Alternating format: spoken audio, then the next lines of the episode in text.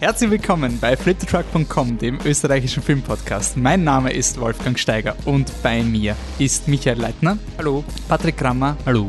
Annemarie Darok. Hallo. Und Adrian Golginger. Hallo. Wir starten in einen neuen Podcast, frei nach dem Motto: fünf Podcastende, vier Filme. Also fangen wir an.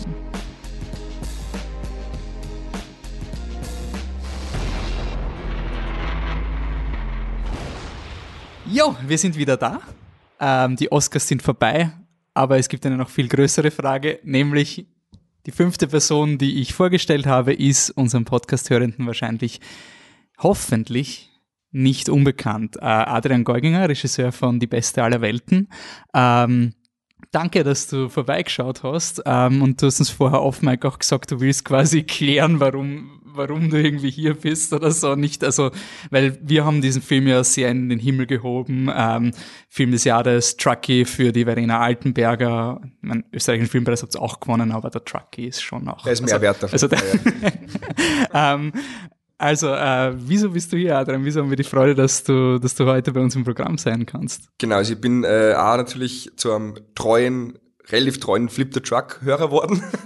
dann, dadurch, dass ihr den Film so oft auch behandelt habt und ich habe mir dann andere Kritiken angehört. Ich bin zum Beispiel äh, nur durch euch auf Mother gekommen von Aronofsky. So, und hab den auch richtig cool gefunden dann, so muss ich sagen. Ähm, ja, und warum ich jetzt da bin, ich bin einfach ein totaler Film-Nerd, Freak, so ein bisschen wie ihr, würde ich mal einschätzen. und ich rede total gerne einfach über Filme und ähm, ja, mich freut das, dass ich mich, ich meine, ich muss sagen, auch, ich habe mir ein bisschen selber eingeladen.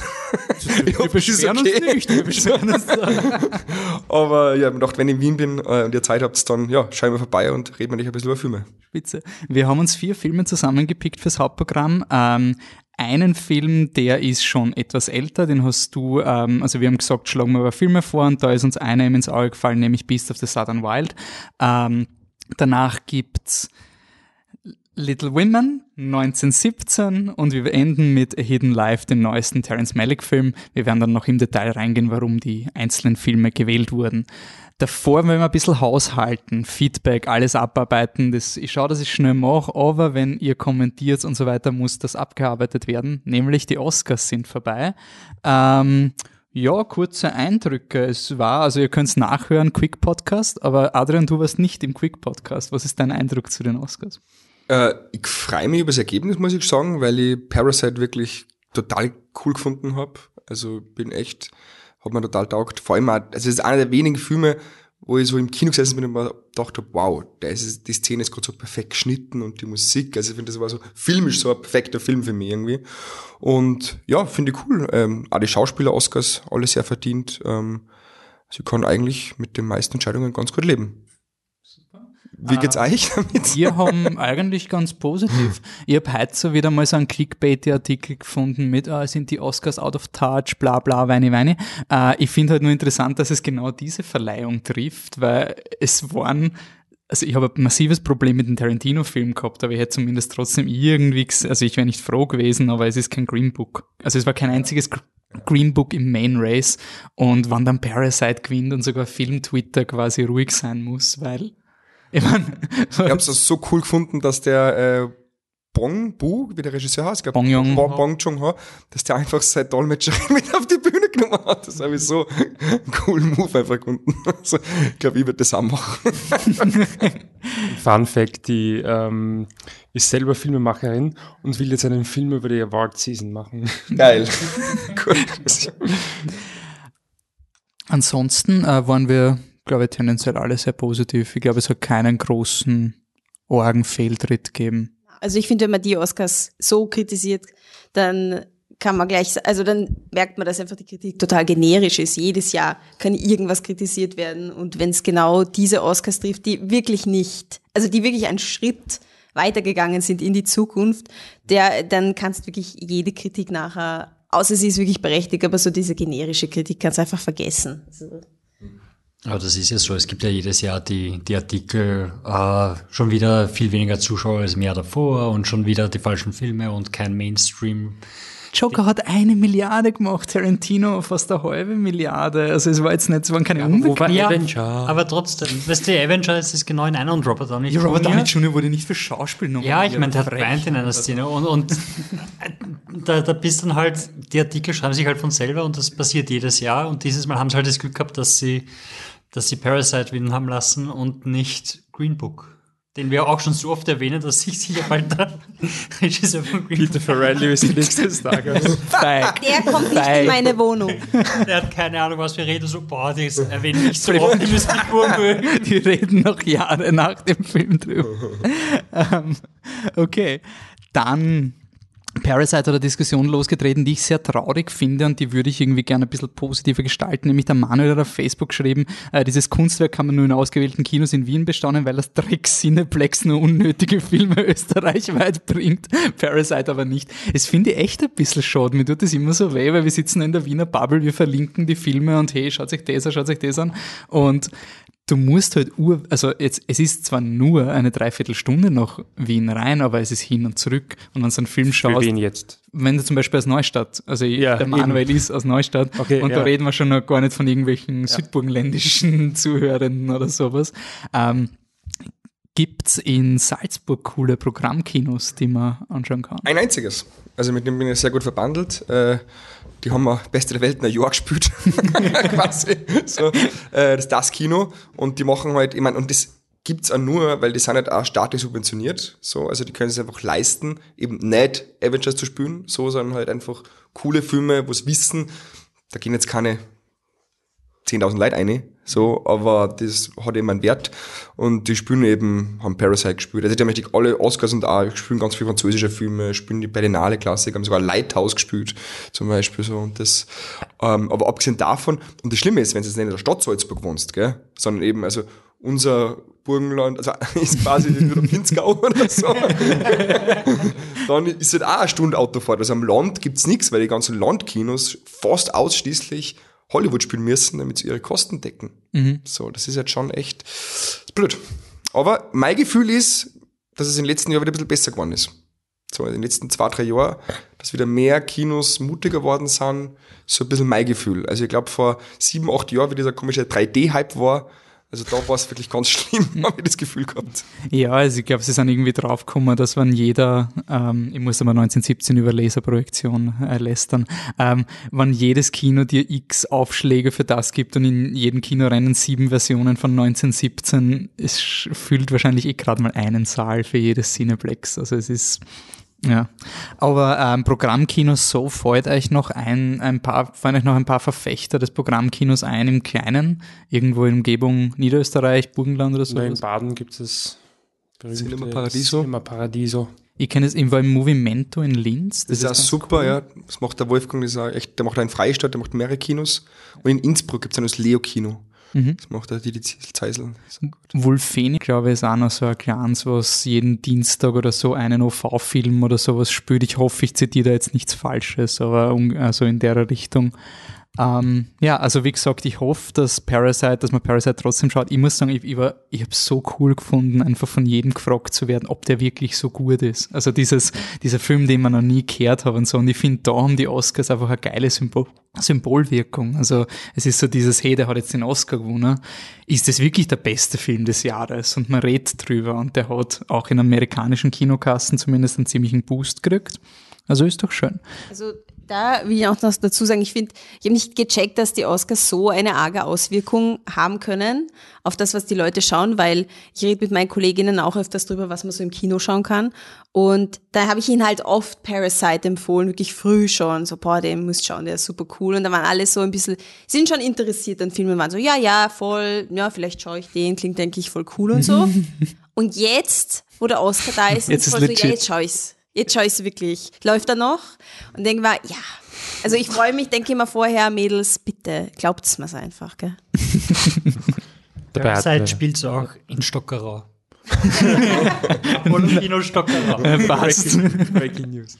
dabei dabei hat, ähm, hat Parasite jetzt gerade die Goldene Palme gewonnen. Das heißt, da hatte er sogar vorher schon ein Argument und trotzdem Und er hat das User Voting auf Flip the Truck gewonnen. Knapp gegen 1917, muss man sagen. Trotzdem schauen sie Leute erst, nachdem den Oscar gewinnt. Und wird wahrscheinlich ein heißer Kandidat für den Truckee sein. Also ich, Truckee 2020, äh, es wurde diskutiert auf Facebook. Ähm, wir wissen noch nicht wann. Es wird wie immer im Sperlhof sein. Ihr seid alle eingeladen. Adrian, wenn ihr in Wien dann bist, ganz gern vorbeischauen. ähm, äh, ihr könnt alle mitvoten und hoffentlich wird der Parasite auch gewinnen. Dann hat er quasi alle, alle Demographics abgehackt. Also Goldene Palme, Oscars, Truckee und dann ist Aber weil du das sagst mit Goldene Palme, das Interessante ist, es ist echt nur die Oscars. Es ist wirklich der einzige Preis, der wirklich ein Publikum nach sich zieht. Also ich habe inzwischen teilweise schon mit Produzenten und Verleihern geredet, die sagen, wenn ein Film in Berlinale im Wettbewerb läuft, kann es sogar hinderlich sein für die Besucherzahlen. Ja. Wirklich. Weil es Weil dann die Leute sagen, Kunstfilm ist. "Pff, wow, wenn der eine auf der Berlinale, ist es sicher schwer. dann will ich aber nicht reingehen. So. Ja, aber Cannes hat ja auch den Ruf, dass, also außer wie, wie Drive gewonnen hat, sonst sind sie auch eher so die Filme. Drive die, ist aber auch nicht so die leichte. Ja, aber, na, aber Ja, Khan, aber hat, Khan hat hat- Pulp Fiction groß gemacht und so. Also Khan hat schon, Khan ist schon mutig. Der hat der Toni Erdmann genommen, den sonst keiner wollte, finde ich. Also Khan war schon immer ein bisschen mutiger, find, finde ich jetzt persönlich. Also wie die Berlinale zum Beispiel. Gut, doch sehr bei Ding ist. Ja, aber hat das, ob, ob das, ob das so viel Auswirkungen dann gehabt hat auf, auf Besucherzahlen? Weil die Oscars sind halt auch wirklich groß und dann hast du, ich meine, TV Media und sowas wird dann das Oscar-Special bringen und bla bla bla und dann wird es live übertragen im, im Fernsehen und sowas. Es ist viel mehr Show dabei und dann hast du die, die, die Zeitschriften an der Kasse beim Bilder zeigen dann, wer welche, wer welche Kleider angehabt hat und welche äh, Weil Kleider. Weilkleider. Ja. Habt ihr dieses eine Feature gesehen, die drei Fragen, die wir uns fragen für die Oscars? Das war so schlimm, das hat der, der Michael Holly von Real Therapist ge- geteilt. Das waren die drei großen Fragen, nämlich was wird Timothy Chalamet anziehen? Werden sich Brad Pitt und Jennifer Aniston treffen? Das war so, ich gedacht, ah, ja, deswegen hört meine Tante nicht Flip the Truck und fragt mich immer nur zu am, am Ende des Jahres, welcher Film Gewinner wird.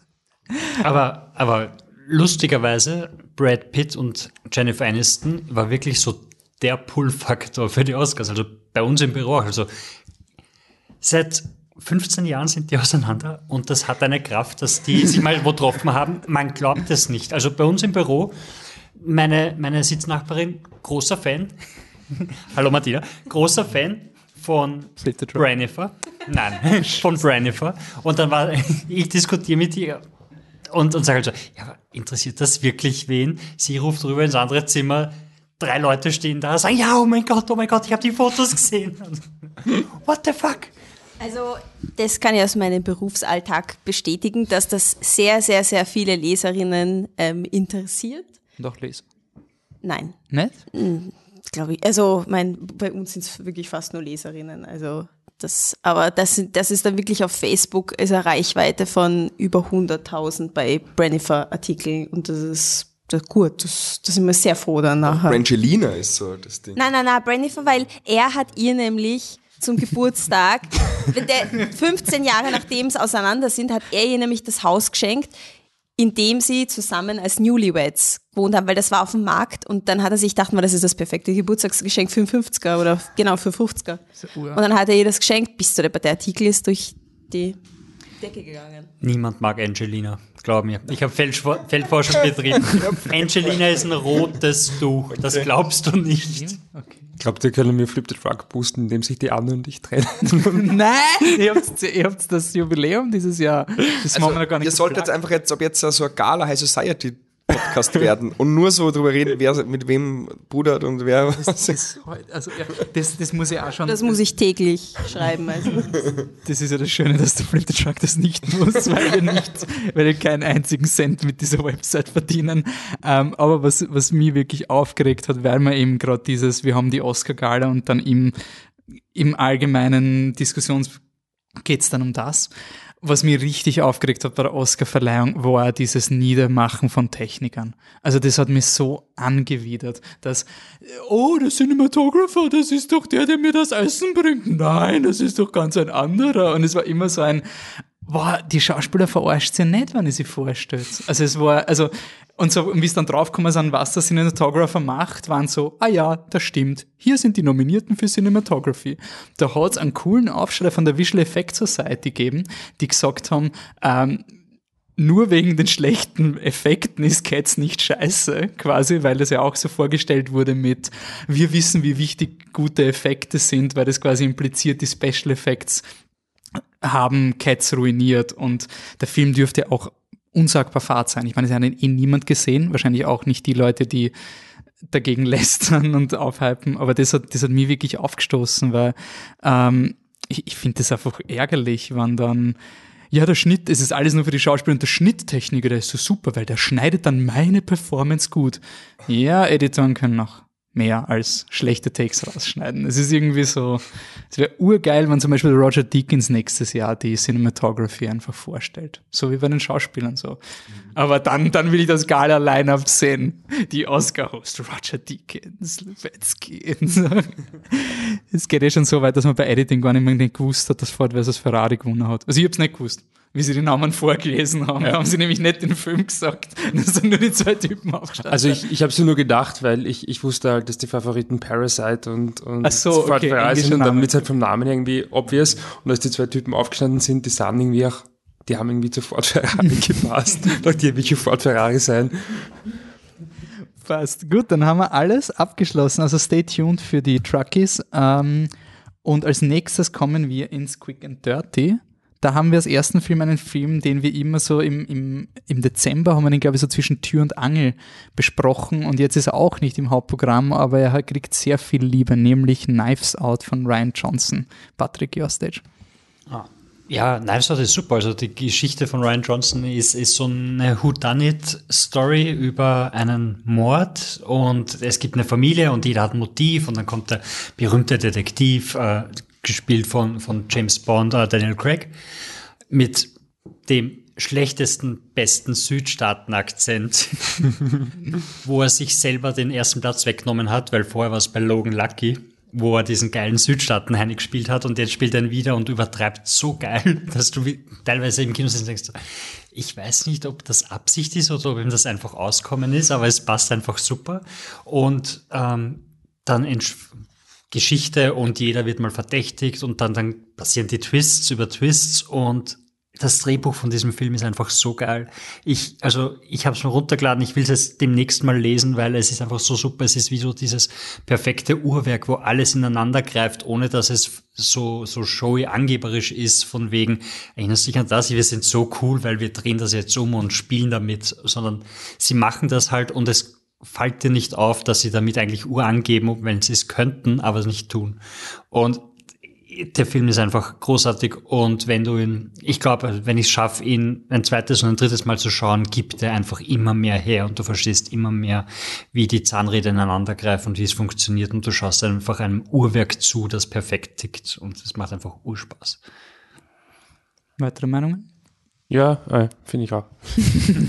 nein, nein, jetzt kann man widersprechen, nein. Aber ich weiß nicht, ob, ob man das ein zweites Mal schauen kann. Weil irgendwie geht es schon darum, dass man halt rausfindet, wer der Mörder ist. Also ich weiß nicht, ob es mich so exciten würde, es ein zweites Mal zu sehen. Also ich finde den Film ursuper, ich hatte voll viel Spaß. Es war so ein richtig perfekter Kinomoment. Aber ich weiß, ich bin mir nicht sicher, ob ich, also ich tendiere überhaupt nicht dazu, ihn nochmal zu schauen. Es ist für mich so ein abgeschlossenes Kapitel. So, du hast die Geschichte gelesen, du hast das Spiel zu Ende gespielt, du weißt es. Ich glaube, er gibt von den Figuren einfach nicht genug her für so viel mehr, aber worauf ich mich urgefreue, ist ihn einfach mit Leuten zu schauen, die ihn nicht gesehen haben. Also den Film werde ich so oft schauen, weil so, hey, jetzt schaue ich mit meinen Eltern, jetzt schaue ich mit meiner Freundin, jetzt schaue ich ihn beim DVD-Abend und sowas. Es ist einfach, es ist ein Film, wo ich den Leuten zuschauen will, wie sie Spaß haben bei diesem Film. Also der Dominik, ein Hörer von uns, hat gesagt, das ist der unkaputtbare Familienfilm.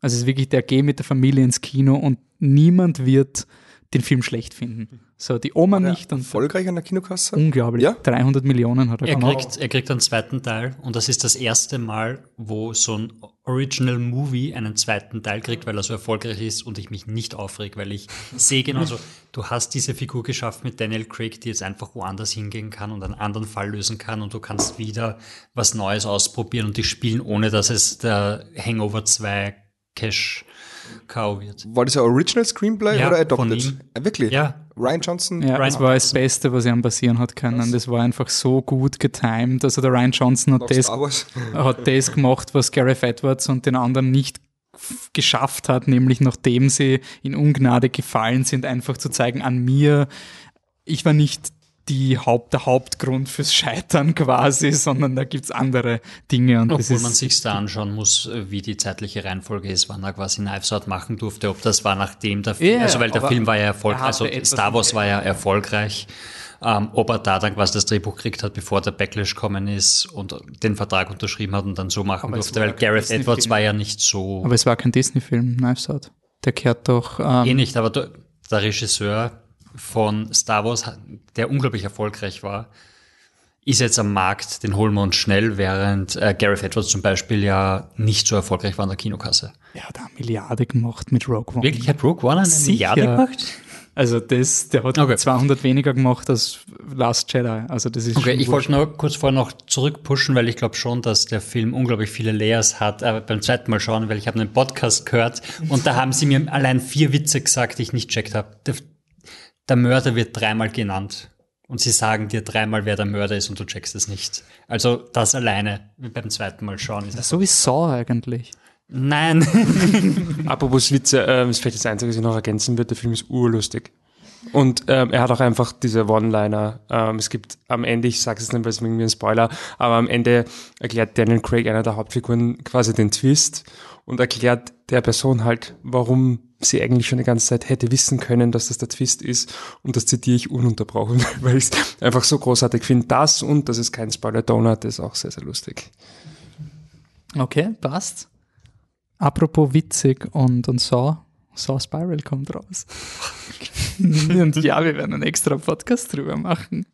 Ähm, Das wird nicht der Film. erste sein. Speaking of gute Filme, als Hitler das rosa Kaninchen stahl. Nein, der ist wirklich okay. Äh, ich will ihn anmerken, weil das ein klassischer Fall ist von einem Film, den ich nie geschaut hätte. Ich war dann in, in ähm, Berlin mit guten Freunden von mir, wo ich aber nie klicke, filmgeschmackstechnisch. Also es ist wirklich so ein, es geht einfach nicht und wir kommen nicht auf einen grünen Zweig, außer bei Christopher Nolan. Und das sind so Leute, mit denen ich regelmäßig diese Diskussionen führe, wo dann kommt, das amerikanische Kino ist so dumm. Was heißt das? Was ist das amerikanische Kino? Das ist so riesig, das ist so viel. Das ist eine blöde Aussage. Und auf jeden Fall Parasite hat man damals nicht geschaut, weil es, okay, gut, vielleicht schauen sie es jetzt. Und dann sind wir heute in als Hitler das rosa Kaninchenstall, damit man keinen amerikanischen Film schauen. Ich habe mir gedacht, ach du Scheiße, wieder so. Zweiter Weltkriegsfilm, wichtig. Das ist so ein Film, da kann man nichts dagegen sagen, weil wichtig.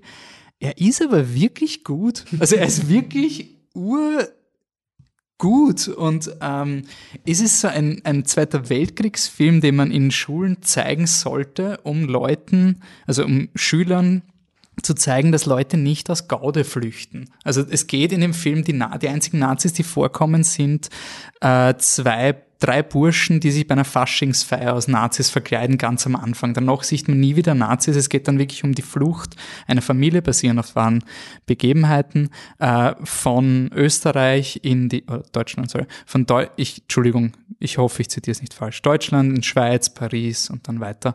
Ähm, und es geht halt einfach wirklich darum, wie schwer das ist, mal alles zurückzulassen und dann eine neue Existenz aufzubauen und dann wieder flüchten und so. Also es ist wirklich ein, ein Film für aktuelle Diskussionen, den ich wirklich gut finde und ich fürchte einfach, dass es einer dieser Filme ist, den ich vergessen werde.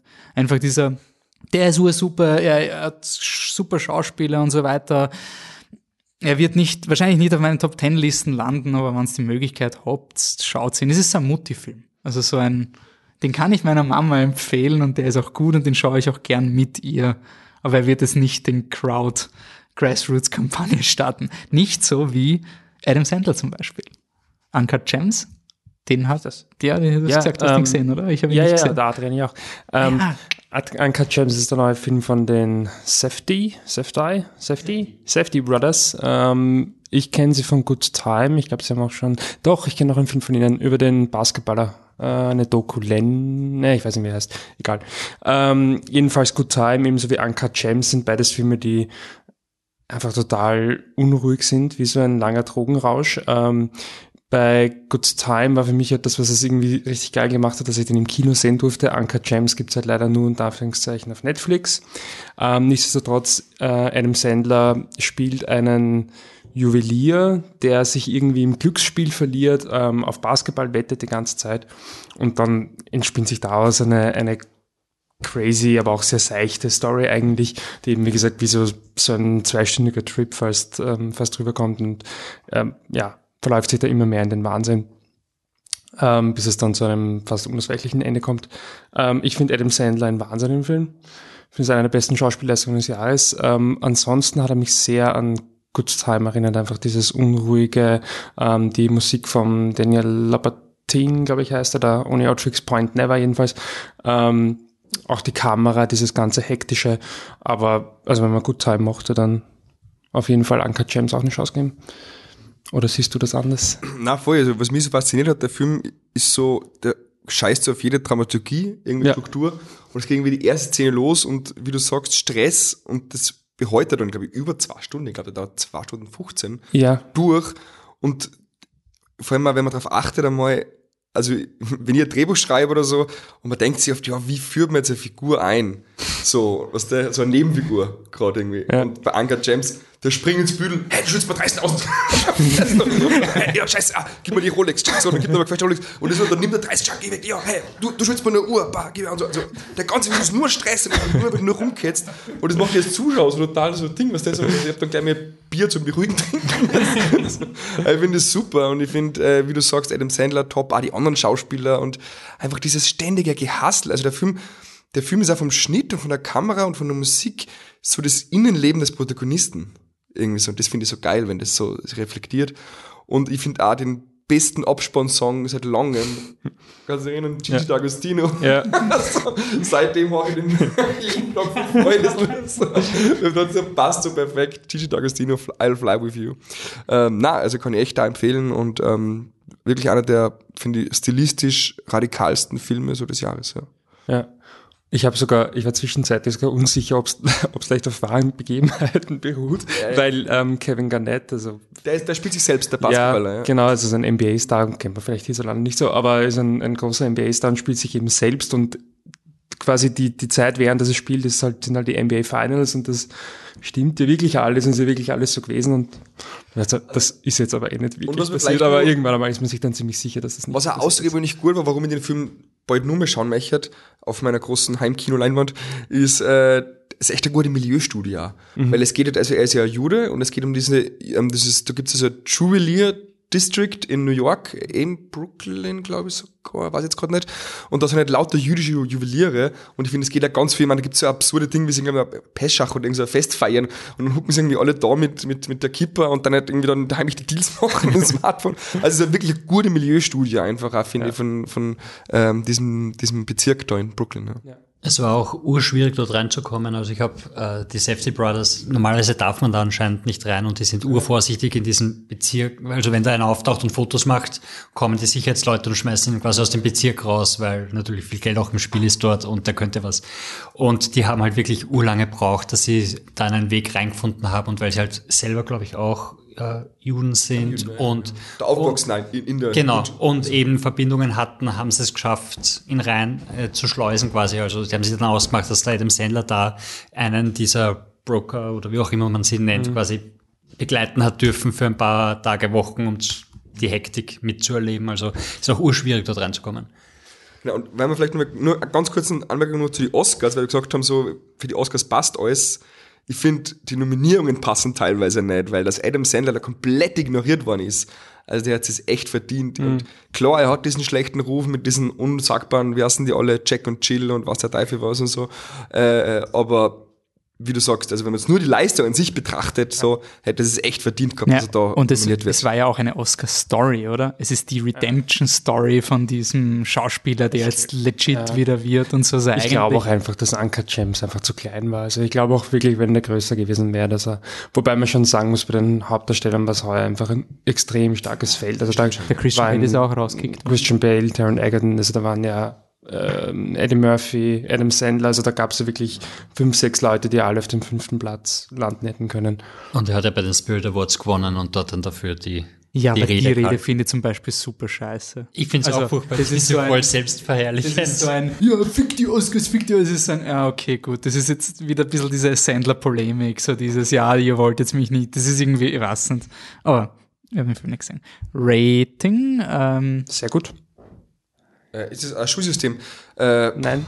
nein, es ist, es ist quasi, also, äh, stimmt, das war gibt sehr gut. Was noch? empfehlenswert, äh, lauwarm und furchtbar und Flip the Truck ist ganz super, aber das wird der Film jetzt wahrscheinlich Nein, da würde ich auch sagen, sehr gut, ja.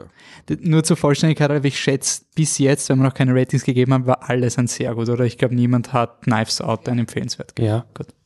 Nur zur Sicherheit und als Hitler auch sehr gut.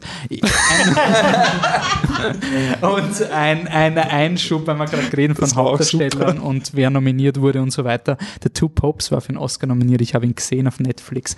Auch Gott. mit meinen Eltern. Ja. Ich finde die Drehbuchnominierung absolut verdient, weil ich selten so ein perfekt manipulatives Drehbuch gesehen habe. Alles in diesem Film ist perfekt, um das Publikum so richtig auf Schiene zu bringen. Also das ist wirklich Scriptwriting 101. Wenn du wirklich unterrichten willst, was du wie sagen musst und wie deine Hauptfigur super sympathisch ist, weil er vergisst, dass er einen sein, sein Priesterkleid äh, mitnehmen hätte sollen, wenn er zum Papst kommt und dann muss er sich von wem ausborgen, so down to earth und es ist ein Film, der, der, der dich dann so, so wohlig zurücklässt, weil wir Gott sei Dank den besten Papst ever, Gott sei Dank, aber auch der andere alte Mann, der, der ist dann auch froh. Also, ja, bis Am das Ende schauen sie ein Skandale- Fußballspiel. und am Ende haben sie sich urlieb und der Papst und der Ratzinger kennt nicht Deutschland, Argentinien wahrscheinlich, oder? Ja, Deutschland, das wäre im. Finale, ja. Und dann und was ich so cool finde an diesem Film, er ist so geil manipulativ, weil der Jonathan Price spielt so diesen Down to Earth, den, den Franziskus Ur und überhaupt nichts und überhaupt nicht politisch. Und der ist komplett ohne Politik rein. Durch seine Großartigkeit ist er zum Papst worden, ohne Hickhack, ohne irgendwas. Und dann kommt er zum Ratzinger und ihm wird das Essen serviert und es ist Knödel mit Saft. Und dann schaut er so, "Hm, was ist denn das? Und dann sagt so die, ähm, die Köchin so, ja, das ist Knödel mit Saft, er, er mag das halt quasi. Und dann ist der Jonathan Fry so, "Mm, uh", macht so ein Comedic Face, weil ja, deutsche Bashen als Bösewicht ist immer gut. Aber ist es nicht der Ratzinger, der so voll tolerant sein sollte für alle anderen Kulturen und so weiter? Also ist es nicht unser toleranter, super offener Papst? Wieso ist denn der kritisch gegenüber Knödel mit Saft? Der sollte sich voll so, oh, interessant, Knödel mit Saft, das habe ich noch nie gesehen. Das ist aber, ich komme aus Argentinien. Das erweitert meinen Horizont. Aber nein, das Drehbuch weiß genau, diese Szene ist da, um richtig lächerlich zu machen, Ratzinger und so weiter. Schauspieler super. Also wirklich super. Jonathan Price, wahnsinnig gut. Anthony Hopkins, wenn er mal keine Roboter baut, ist er trotzdem gut. Und sonst Drehbuchnominierung verdient auf eine sehr obskure Art. Ja, lauwarm. Er hat mich nicht genug aufgeregt fürs Furchtbar. Wer hat's probiert? Ich habe nicht fertig geschaut. Noch jemand? Okay, passt. Äh, Bombshell. Wer übernimmt den? Wer hat den geschaut? Anne? ich weiß nichts über die Deeds, aber es geht um den Fall. Äh, Fox News, TV-Sender in Amerika, eine Art äh, MeToo-Geschichte, die da abgelaufen ist. Der äh, Chef unter Murdoch, der ist der Oberchef, Roger Ailes, ähm, hat so ziemlich, wie sich's anfühlt, die ganze weibliche Gefolgschaft missbraucht oder zumindest Belästigt. belästigt, ja. Ja. Ja. Und, Irgendwas dazwischen. Ähm, genau. Und die eine, ähm, die, die eine Moderatorin, die Gretchen, gespielt von der Nicole Kidman, deckt das quasi, also macht eine Lawsuit und um das Gan- um Fox News ja, zu diskreditieren und ihn persönlich vom Thron zu werfen. Ich finde, der Film war, hat mich sehr ähm, berührt. Ich weiß eben nicht, wie, wie gut er ist, ehrlich gesagt, weil mich die Story so, so fasziniert hat und ähm, so reingezogen hat. Das ist halt ein Thema, das mich persönlich sehr mitnimmt und, und äh, interessiert und berührt und so. Und deswegen war ich extrem emotional involviert in, in den Film und ähm, kann eigentlich ihn nur super, also mega loben. Also für mich ist er ein absolutes sehr gut. Ich weiß gar nicht, was ich da Schlechtes drüber sagen soll, aber das hat auch mit den Emotionen zu tun, glaube ich. Und das hat dann, da kann ich diesmal wirklich nicht den Film von der Story trennen. Auch weil die Schauspielerinnen so super sind. Also alle Schauspieler im Film sind super und wie es geschnitten ist und so, ist schon ein echt gut gemachter Film. Und wenn's, wenn er dich hat, dann hat er dich. Ich bin die Zeugin hier. ähm, ich fand ihn äh, ein bisschen oberflächlich, aber ähm, ich meine, die harte Diskussion haben wir eh schon unmittelbar nach dem Film geführt, äh, wo ich wohl auch ein bisschen ins Fettnäpfchen getreten bin. Ähm, es sei dir vergeben. Es sei mir vergeben. Ähm, ich, ich, ich, ich, ich, ich tue mir ein bisschen schwer mit dem Film. Ich, ich fand ihn halt, wie gesagt, ein bisschen, bisschen oberflächlich. Ich finde, der geht eigentlich irgendwie nie in die Tiefe. Also das Ganze wird nie wirklich real und was ich halt auch ein bisschen schwierig finde. Und ich weiß, es kommt total falsch rüber und die anderen hat man dann gleich Victim Blaming vorgeworfen. Das ist genau das Gegenteil von dem, was ich meine. Das hast du selber vorgeworfen vor der Record, oder? Ich habe vermutet, dass du mir es vorwirfst. Ich habe hier noch eine Schaufel für das Loch. ich sehe schon, der Annemarie Michi haben wieder Händchen gehalten. Vielleicht wird's wieder was Podcast. 2025 ist schon in den Stadtlöchern. Ähm, nein, ähm, ich tue mir ein bisschen schwer damit, Fox News mit irgendwas in Verbindung zu bringen, was auch dem weitesten Sinne was mit Feminismus zu tun hat. Und ich, natürlich, diesen Frauen ist das widerfahren und dass sie sich dagegen gewehrt haben, ist eine super coole Story und ist ausschließlich positiv zu bewerten, aber an sich finde ich ist Fox News und daher im weitesten Sinne halt auch die Moderatorinnen nicht Teil der Lösung, sondern Teil des Problems. Und deswegen, ich weiß, die Geschichte ist halt so passiert, wie sie passiert ist, ähm, aber ich tue mir ein bisschen schwer damit, weil auch am Ende bejaht ich quasi, wow, und das war zwar der erste, aber es kommen noch so viele weitere Dinge, die wir schaffen und bla bla bla. Und immer so, also Fox News, jetzt irgendwie die Vorreiterrolle zu geben, hm. auch wenn es nur indirekt ist, das habe hab ich ein bisschen schwer getan, aber hauptsächlich hat mich eigentlich so ein bisschen diese Oberflächlichkeit an dem Film gestört. Und was ich auch finde, ist halt, das Make-up ist halt voll gut, aber what's the point, dass man Charlize Theron nicht mehr erkennt? What, what's the point? Aber das ist wieder so mein I don't aber das ist der Klassiker, oder? Das ist immer die Frage, wozu ist es dann gut? Ja, aber ich kenne ja nicht einmal die Charlize Theron, die, den, ja, die Figur kenne ich ja nicht einmal. Du kennst es nicht, ne? Aber ich meine, das heißt ja nichts. Also in Amerika, muss ich schon sagen, ist schon ziemlich bekannt. Also Megan Kelly ist schon ziemlich bekannt. Mhm. Also ist so der Armin Wolf Amerikas. Also die kennt man schon. Ja, die ist ja dann auch in ein One-on-One -on -One mit dem Trump gegangen, also die haben sich auch dann ziemlich gefetzt, also da, ja, stimmt, die, die ist schon ja. sehr, sehr. Aber ich fand, das äh, wird am Anfang vom Film thematisiert und das fand ich eigentlich fast spannender als die restliche Geschichte nur irgendwie, sondern auch irgendwie so, ähm, das ist auch eindeutig ein Battle, den die Frauen, wenn man das jetzt so ganz ähm, oberflächlich äh, betiteln möchte, wenn man jetzt sagt, das ist Frau gegen System, diesen Battle verliert die Frau aber sowas von ähm, dem Battle gegen äh, Donald Trump in dem Fall. Ähm, also sie wird da eben diskreditiert von ihm und sie verliert zu 100 Prozent, ähm, gerade dass sie ihren Job nicht verliert, aber äh, das ist eigentlich auch schon das Einzige. Ähm, und das ist dann aber am Ende irgendwie überhaupt nicht die Aussage. Die Aussage ist einfach nur, ja, Holle die Rose haben es geschafft. Und ich finde, da geht einfach dann ähm, all die Krauthöhnen dazwischen gehen flöten. Aber nichtsdestotrotz, ich fand ihn auch nicht super schlecht oder so. Und bei mir ist auch ein empfehlenswert und ich freue mich natürlich. Was empfehlenswert? Ich habe gesagt, sehr gut bei mir, Ach so, gesagt, du hast ich, gesagt auch. Ja, selbst bei ihm ist Ach es so, empfehlenswert. Ich fand ihn jetzt auch, auch der Michael fand ihn nicht super schlecht. Okay. Das kann kein Auch-Satz sein, weil hier ist ein sehr gut. Okay. es tut mir leid, Anne. Brav ein Reminder, ähm, Michi und Anne feiern dieses Jahr Jubiläum und ihr könnt Auch wenn es nicht danach klingt. Es gibt einen Special Podcast im Sommer, wann ist er ja, geplant? Ja. Also, Durchaus. Wenn ihr solche Diskussionen noch öfter hören wollt, dann könnt ihr sagen, hey, wir wollen das Michi und Anne über Baumstell diskutieren und irgendwie sowas. Ähm, oder Listen, was war genau die... Da bringe ich mein A-Game aber. Ich glaube, die Idee waren Listen, aber haus uns einfach, wir reden über alles. Okay. Genau. Nein, nicht über alles, das nehme ich wieder zurück, aber... PG-13. Okay. Passt. So, dann kommen wir in unser Hauptsegment. Äh, vier Podcasts, also vier plus eins Podcastende, vier Filme, das ist unser Unique Selling Point, war super. Ähm, und wir starten mit dem ersten Film, äh, Beasts of the Southern Wild.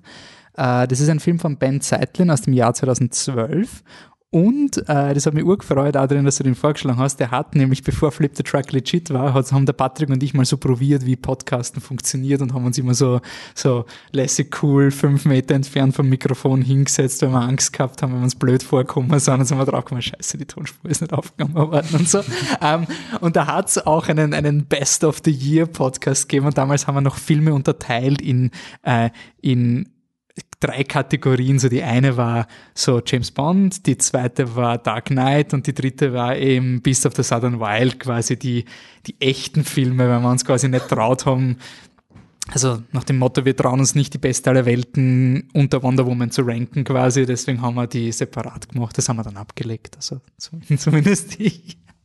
ähm, und da hat ihn Beast of the Southern Wild gewonnen. Äh, es ist ein Film von, ähm, über Hush Puppy, gespielt von Cohenji Wallace. Ähm, und Dwight Henry spielt ihren Vater Wink. Ähm, den Namen Cohenzi Wallace kann ich deswegen aussprechen, weil sie Oscar nominiert war in dem gleichen Jahr, wo die Helftsma, die für Amour, die Schauspielerin? Emanuel Riva. Riva. Das war quasi das Jahr, wo die jüngste und älteste Oscar-Nominierten aller Zeiten gleichzeitig waren.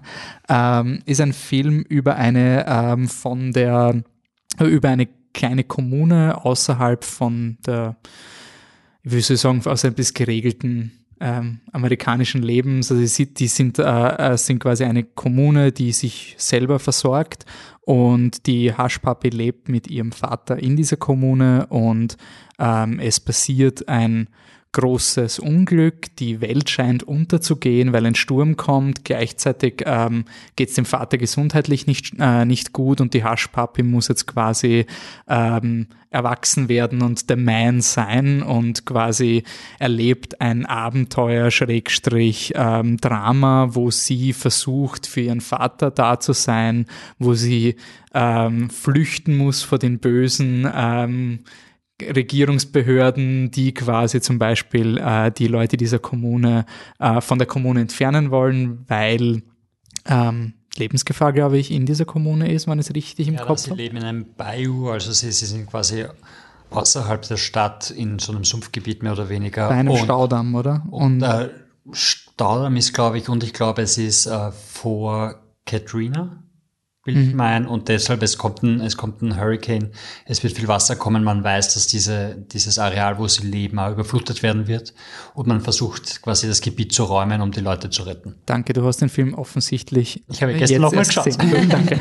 ähm, und ja, der Film ist ähm, sehr spannend. Adrian, vielleicht sagst du, wieso du ihn, ähm, was er, was er für dich, wieso du ihn eigentlich so aus der, von, aus der Hüfte geschossen uns geschickt hast per E-Mail. Also das ist es ist nicht mein Lieblingsfilm of all time, so das ist immer nur Big Lebowski. Aber es ist auf jeden Fall der mit Abstand äh, prägendste Film für meine, für meine ganze Karriere, für mein ganzes Schaffen.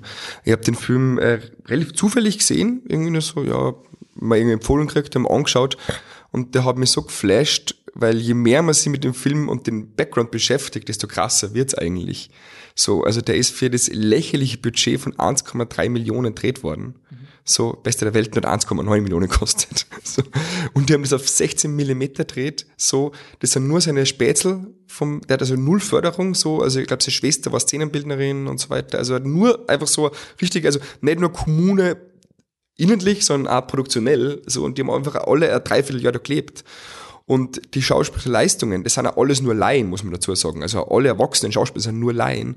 Und das ist einfach nur den Grund, weil äh, er hat sich keine Union Actors leisten können mit diesem Budget. Jetzt hat er halt, also der Bäcker, zum, sein Stammbäcker ist, der- ist der männliche Protagonist so, hat er beim Semmel kaufen kenn- kennengelernt und, und so weiter und so fort. Also es geht so dahin, diese Anekdoten.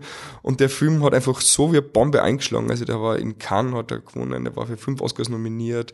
Äh, Glaube ich, nur in Amerika 40 Millionen eingespielt oder so. Also, oder Er hat 23,3 Millionen ähm, weltweit, in Amerika, 40. 40 Millionen weltweit, ja. Genau, sowas. Und ähm, ich habe den Film eben gesehen und war so geflasht und habe zu dem gleichen Zeitpunkt gerade Beste Welten vorbereitet. Sprich, ich habe schon die Förderung gehabt, für, für das Projekt zu machen, aber habe mich halt angeschissen, weil ich dachte, wie soll ich ein Kind inszenieren? Und dann habe ich das gesehen, äh, den Film. Und dann habe ich halt, bin ich dem Regisseur und der seiner Produktionsfirma so lange auf den Sack gegangen, bis er irgendwann gesagt hat, er tut mit mir skypen. der Ben Zeitlin, der Regisseur. Und dann habe ich so, und das war wirklich ein prägendes Ereignis äh, meines Lebens, wo ich dann zwei Stunden mit Ben Zeitlin geskypt habe und wo er mir dann erklärt hat, wie er den Film genau inszeniert hat. Und ich habe eins zu eins, das ist eine ganz außergewöhnliche Methode und ich habe das eins zu eins auf meinen Film umgemünzt. So Was- genauso was ist inszeniert. Methode? Äh, ich versuche es kurz zu erklären. Es heißt, äh, er selber hat die ähm, Methode auch nur quasi geborgt oder weiterentwickelt von John Cassavetes, so, der das vor allem bei ähm, Woman Under the Influence zum Beispiel gemacht hat und so. Das heißt, know your lines, but improvise the moments. Sprich, die Schauspieler, alle, Erwachsene wie Kinder, haben eine Szene, bereiten die vor, so, und am, am, beim Drehtag, am Set, manipuliert er, der Regisseur, dann die einzelnen Takes bewusst so, dass die Schauspieler zwungen werden, äh, darauf zu reagieren im Moment. So, also ein Beispiel, es gibt diese Szene äh, in Pizza of Sun Wild, wo äh, die Haschpapi in dieser Blechhütte ist und draußen äh, ist ein Sturm und sie fürchtet sich und dann kommt der Vater und sie haben halt zwei Takes gemacht, wo halt nix war und sie haben halt miteinander geredet und beim dritten Take haben sie dann heimlich die ganze Crew um dieses, um die Blechhütte gestellt und dann beim Take halt total fest drauf tuscht. So. Und sie hat dann wirklich halt diese Angst einfach gespürt, so. Und dann hat der Vater auch ganz anders reagiert und auf einmal ist dann aus dieser eigentlich geskripteten Szene äh, teils improvisierte Szene entstanden. So. Und so habe ich das dann auch eben für meinen Film übernommen. Und äh, ich habe den Film ständig äh, bei Beste der Welten äh, äh, zitiert. Also am Anfang mit dem Feuerwerk, diese, dieser magische Realismus mit dem Fantasieding, die Musik ist sehr nah dran. Also wenn man sich meinen Film und den Film anschaut, dann wird man sehr, sehr viel Parallelen entdecken. Ja, es, also, wie ist es uns vorgeschlagen? Also wir haben immer gesagt, wir wollen jetzt kein die beste aller Welten-Sequenz hier jetzt machen, weil wir sich gedacht haben, bei dem Film geht's zwangsläufig auf das hin, weil du hast ja auch diese ähm, diese Fantasieebene, die jetzt nicht, nicht wirklich storyentscheidend ist, eigentlich. Ähm, bei Die Beste aller Welten vielleicht sogar noch mehr storyentscheidend als bei dem Film. Also da ist diese Beast of the Sun and Wild sind ja eigentlich nur ihre Furcht oder ihr, die Welt, mit der sie sich abfinden muss und so. Und wir haben bei Die Beste aller Welten damals auch diskutiert, braucht man die, diese fantastische Ebene. Bei dem, bei Beast of the Southern Wild habe ich es noch, noch öfter gehabt, diese Diskussion, dass mir wirklich Leute gesagt haben, sie gehen in den Titel rein, Beast of the Southern Wild, da kommen die Monster und das ist im Grunde unnötig, unter Anführungszeichen. Also ich finde überhaupt nicht, dass es unnötig ist, aber es ist vom Sell her, vom Titel vielleicht nicht das, was man erwartet. Hast du dir beim Trailer auch Beast of the Southern Wild äh, vorgenommen? Weil, weil, als ich zuerst mal den Trailer gesehen habe von deinem Film, war es halt wirklich so ein, ja gut, also die Vibes kommen voll rüber. Und dann beim, beim Schauen merkt man sich, okay, gut, er entwickelt sich schon auch in andere Richtungen. Aber der Trailer war ziemlich beastie. kenne den Trailer jetzt Beast of the Sound Wild nicht. Ich weiß nur, den Trailer von Beste der Welten, das war einer der, einer der vielen Fehler, die ich gemacht habe, weil er viel zu hart war. Viel zu hart. Also äh, das hat, haben die Kinobetreiber gesagt, das haben die Leute gesagt.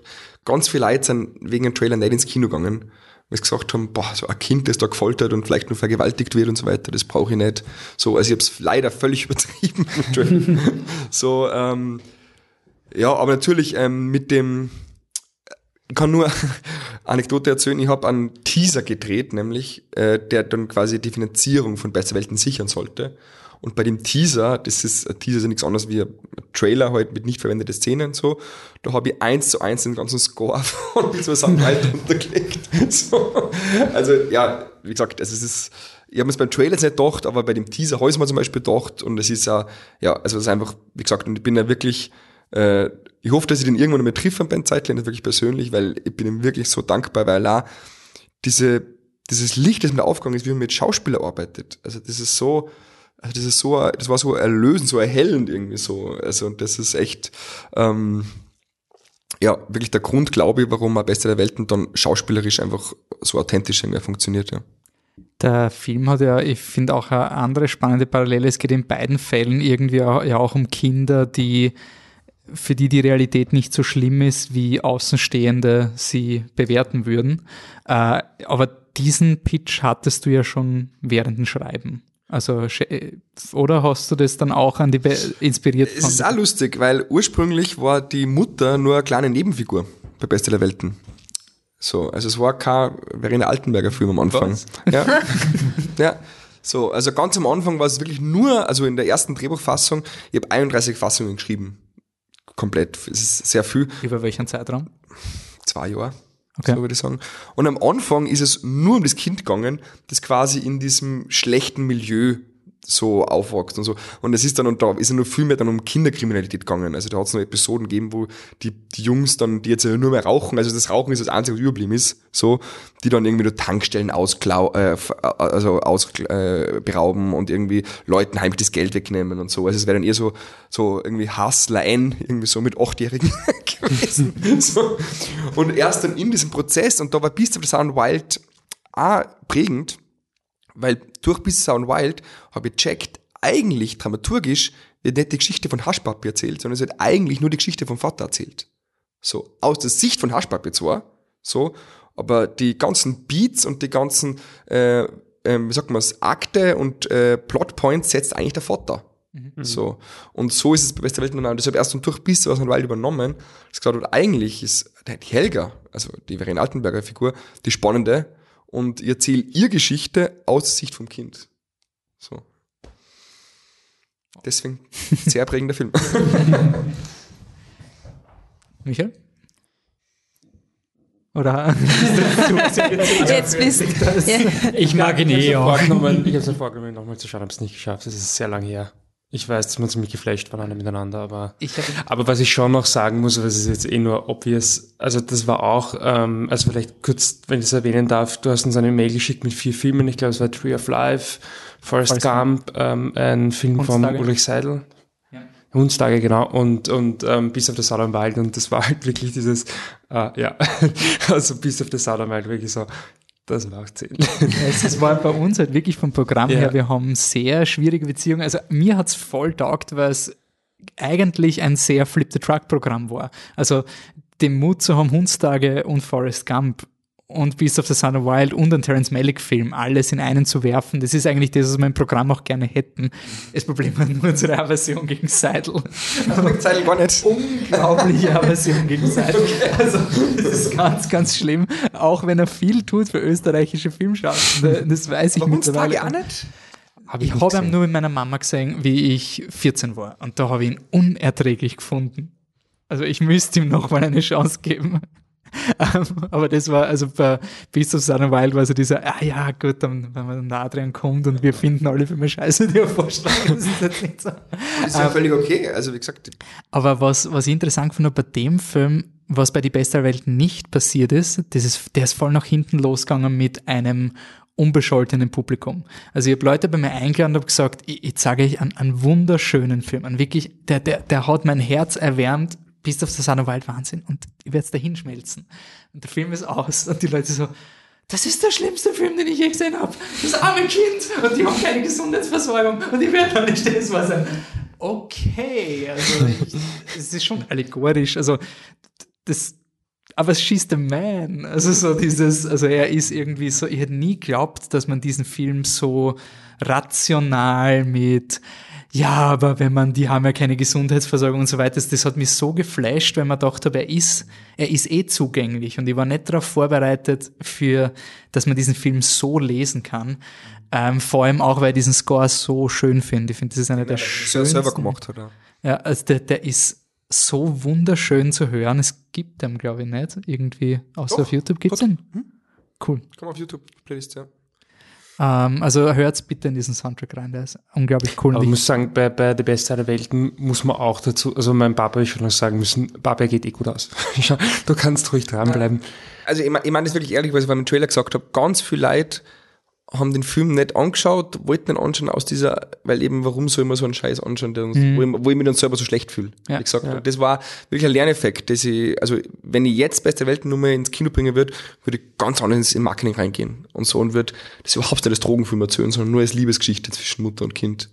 Das ist ja ganz oft das Problem bei, bei Drogenfilmen, oder? Also wie ich ihn Trailer zum ersten Mal gesehen habe, war es auch so ein, puh, also da, da brauchst die richtige Stimmung und musst dich überwinden zum Reingehen, genauso ähm, ein Trainspotting oder sowas. Also das ist ganz, der ganz leichtesten schwierig. Filme überhaupt, Trainspotting. Also hauptsächlich die Babyszene, die so hart, aber. Aber es ist ganz schwierig, diese, diese Drogenfilme irgendwie so zu verkaufen oder, oder gemütlich reingehen und dann schaut man sich den halt einmal an, weil du weißt ganz genau, das ist meinen Ereignissen, das und das und das und das ist dann, pff, okay, wenn ich jetzt ins Kino gehe, dann das.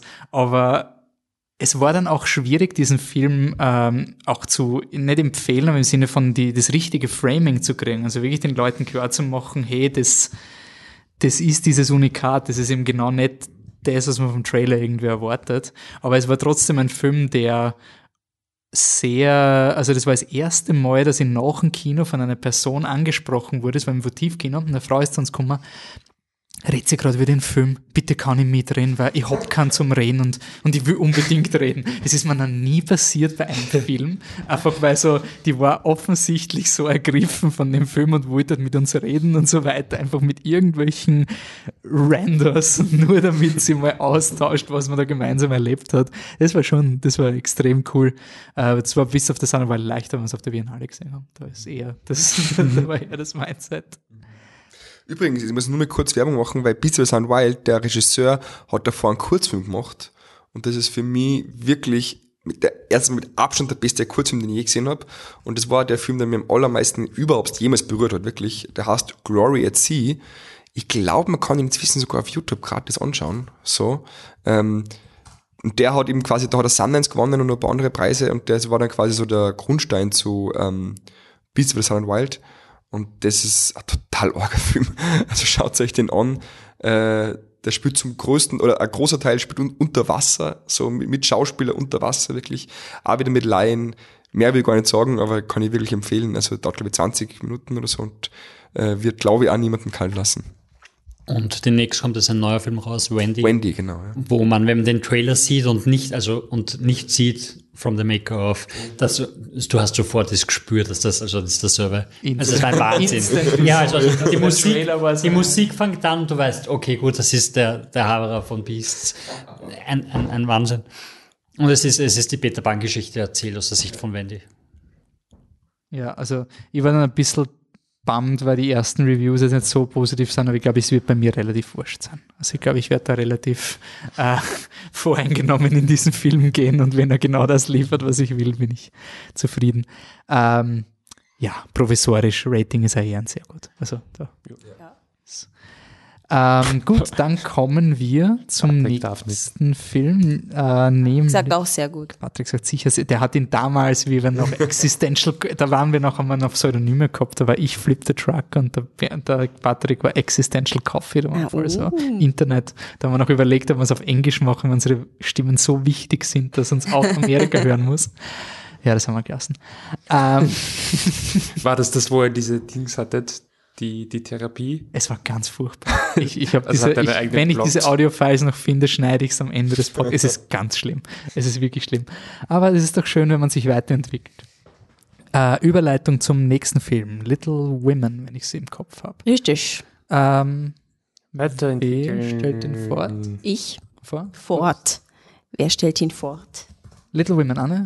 Ich stelle ihn fort. Also Greta Gerwig, ähm, eine klassische, ähm, ein klassisches US-Literaturstück, Buch von Louisa May Alcott aus den 1800er Jahren, 1868, glaube ich, hat sie, hat sie den ersten Teil geschrieben des Buches.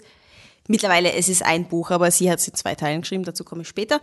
Es ist auf jeden Fall die klassische Geschichte eines Frauenhaushaltes, ähm, die eben nicht so klassisch ist, weil die Mädels alle sehr verschieden sind und alle in verschiedene Richtungen gehen wollen. Deswegen kann man es durchaus als feministisches, ähm, feministische Literatur bewerten, weil nicht alle einen konventionellen Frauenweg gehen, selbst die Mutter nicht. Im Endeffekt geht es um die Schwestern Amy, Meg, Joe und Beth, die, wo wohnen sie? Das weiß ich nicht. Aber sie wohnen auf jeden Fall auf dem Land und ihre Nachbarn sind die Lawrences, sehr reiche Leute mit dem Sohn Laurie Lawrence. Die freunden sich an, die Familien freunden sich an und so. Ähm, eigentlich ist es eine ziemlich wholesome Geschichte, also so richtig amerikanisch jetzt unter Anführungszeichen, aber wirklich so amerikanische Geschichte, so die lieben Nachbarn in den 1800er Jahren und ma, der eine schenkt, also der reiche Mann schenkt den armen Mädchen ein Klavier, weil sie erinnert ihn an die Tochter und so. Eigentlich, wenn man es so betrachtet, ist es ziemlich, puh, ja, lieb.